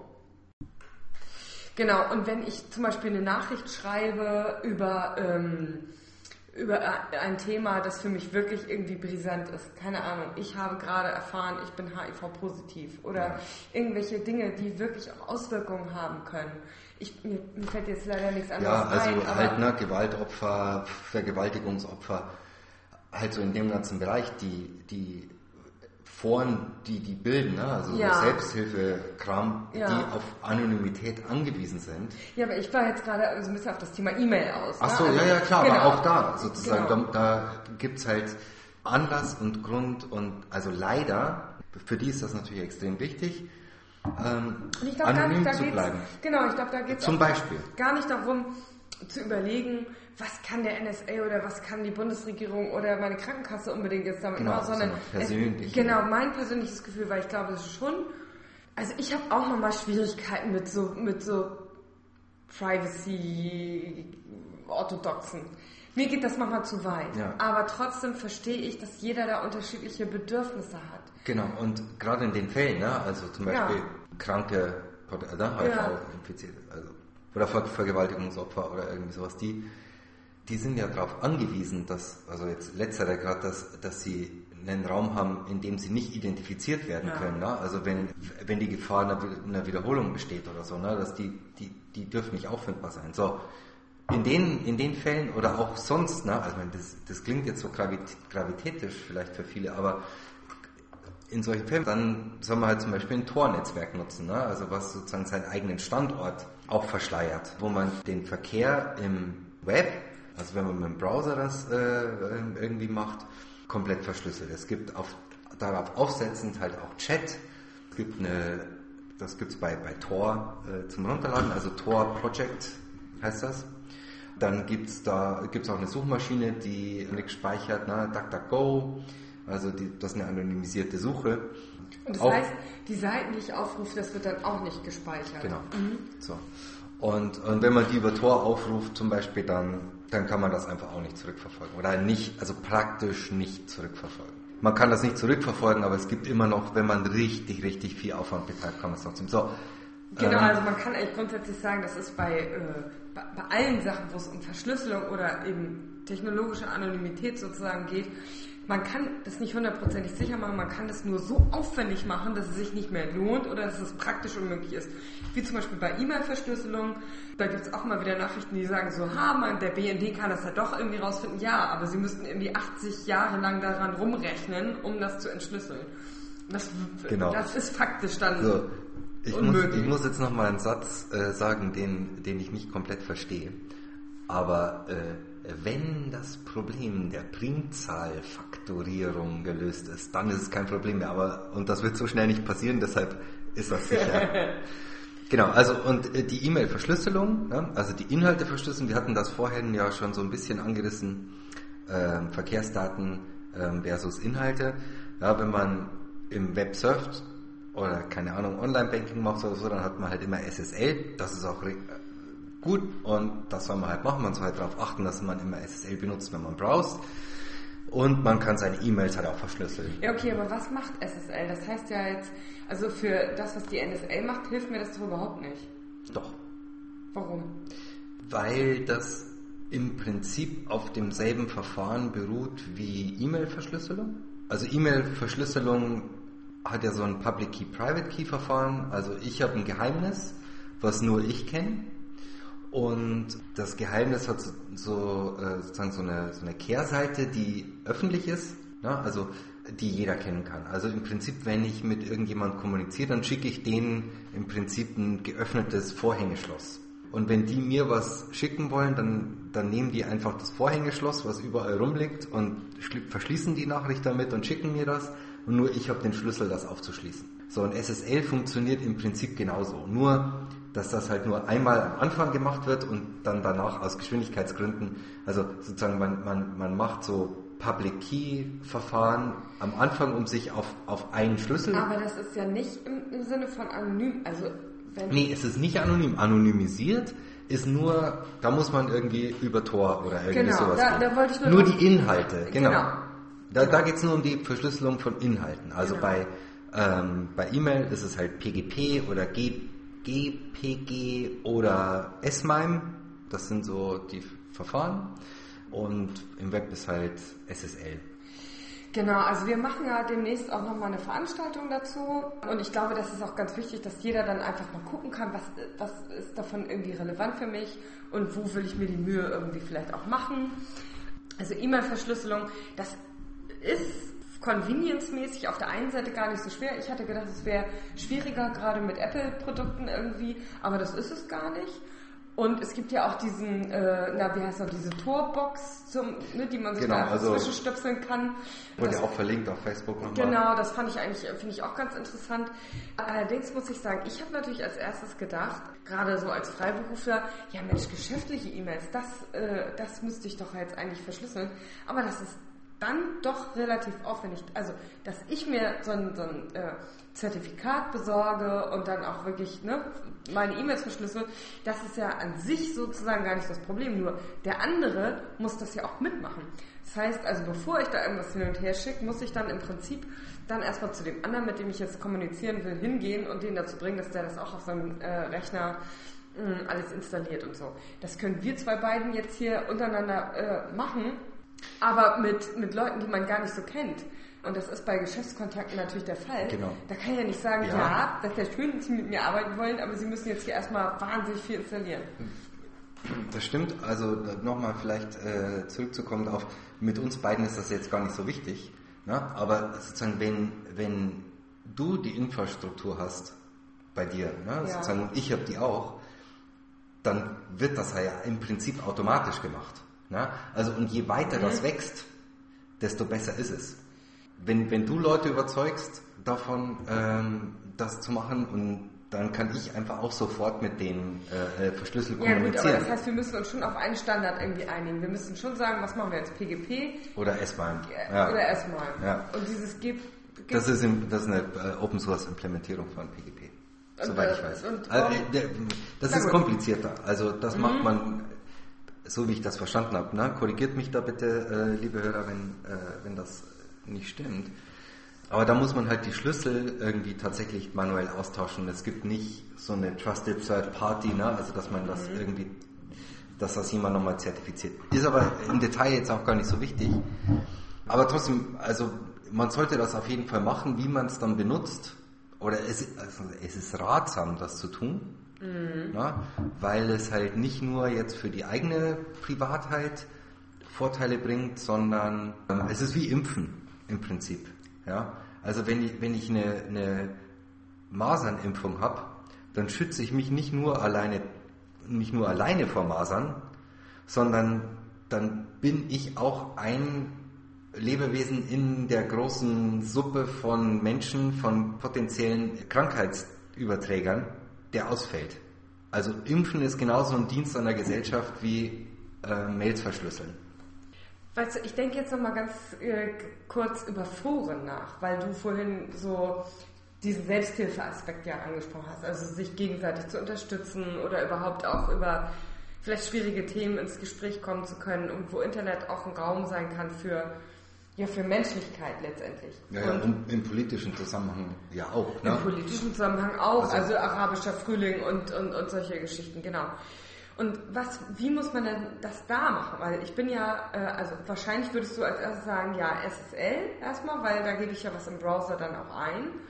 Und das zweite wäre ja aber auch, ähm, über meine E-Mail-Adresse muss ich mich ja meistens irgendwie anmelden, wenn ich irgendwo was kommentiere oder so. Und ich glaube, bei Blogs und so weiter ist es ja auch irgendwie normal, finde ich auch gut, dass man dann auch zeigt, wer man ist, äh, dass das nicht anonym ist, zumindest für den Blogbetreiber. Aber in so Foren zu wirklich äh, möglicherweise sehr schlimmen Themen oder so, äh, da wäre es dann ja vielleicht schon auch gut, wenn man wüsste, ne, wie das Stichwort irgendwie Opfer sexueller Missbrauch oder irgendwie sowas, wenn ich wüsste, das kriegt jetzt auch wirklich keiner raus, wer ich jetzt bin. Ja, also ne, ich glaube, da gibt es sicherlich Leute, die sich viel, viel besser damit auskennen als wir. Und ähm, die Leute, die es betrifft, sollten, sollten sich da nochmal eingehender informieren. Aber mein, mein erster Gedanke wäre halt eine, eine Billo-E-Mail-Adresse irgendwo, wo man sich nicht identifizieren muss. Gibt es das noch? I don't know, keine Ahnung. Ja gut, vielleicht kann man das ja auch mal rauskriegen. Ja, Also, genau. Und ähm, dann halt, weiß ich nicht, über ein anonymisiertes Ding wie Tor und dann natürlich SSL. Ja, genau. und jetzt vielleicht wirklich als, als letztes, es ist ja doch wieder lang geworden, obwohl auch nicht ganz so lang wie beim letzten Mal. Wie beim vorherigen Versuch. Ja, ja, beim vorherigen Versuch. Politische Forderungen. Das finde ich, das wird ja nochmal richtig schwierig. Was, was soll man denn jetzt fordern? Ich glaube, es gibt da zwei, zwei Aspekte. Also der erste ist so das, was ich ja vorhin meinte mit dem Impfen.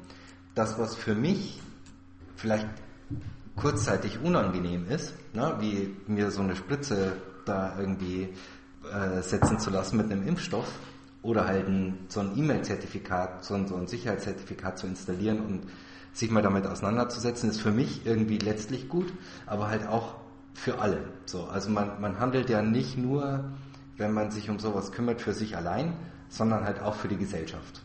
So, also das ist, das ist das, was man im, auf persönlicher Ebene tun kann, um das weiterzutragen und die Gesamtheit zu irgendwie immunisieren tatsächlich. So, das ist das eine. Und das andere halt politisches Engagement. Und auch da gibt's wieder zwei Sachen. Das einfachste ist natürlich, sich zu engagieren. Ja? Also ich meine, es gibt genügend Leute, die dafür, dafür kämpfen, dass das Internet das ist, was wir uns immer erhofft haben. Chaos Computer Club, Leute wie Freifunk, dann die Leute von Tor, man kann auch bei CA-Zert, ja, die so eine Community-E-Mail-Verschlüsselungszertifikatsgeschichte irgendwie am Start haben, was machen und, und so weiter und so weiter. Also da findet man genügend Sachen. Und natürlich dann, weil wir irgendwie in einer parlamentarischen Demokratie leben, sich mal angucken, was denken denn die Leute, die man wählt. Und auch da gibt es wieder zwei Sachen, also das ist jetzt schon die dritte Stufe der Aufspaltung. Hm. Naja, also äh, erstens, was sagen die zu Überwachung und Innenpolitik, ganz generell. Ne? Also, weil wir hatten ja echt ganz lang das Thema Strafverfolgung, mhm. präventive Strafverfolgung, Kooperation mit Geheimdiensten, wie geht man eigentlich mit sowas um? Einfach ganz klar Innenpolitik und dann aber halt auch, glaube ich, der zweite Aspekt Netzpolitik. Ne? Verstehen die Leute überhaupt, was da jetzt passiert und was da möglich ist? Ja, ja. So, also reden die in den Behörden oder in den, in den, in den Diensten mit Leuten, also die kennen sich ja ganz gut aus wahrscheinlich, die Leute, ja, die also in, in, den Behörden, in den Diensten, also zumindest ganz okay, sagen wir mal. Und wenn du da halt dann Politiker sitzen hast, der wirklich, ähm, für den das alles Neuland ist, dann ist es halt ein Problem, weil dem kannst halt dann irgendwie einen vom Pferd erzählen. So, also und die, die zwei mhm. Aspekte muss man sich angucken und dann sollte man, glaube ich, schon dementsprechend sein Kreuzchen durchaus machen.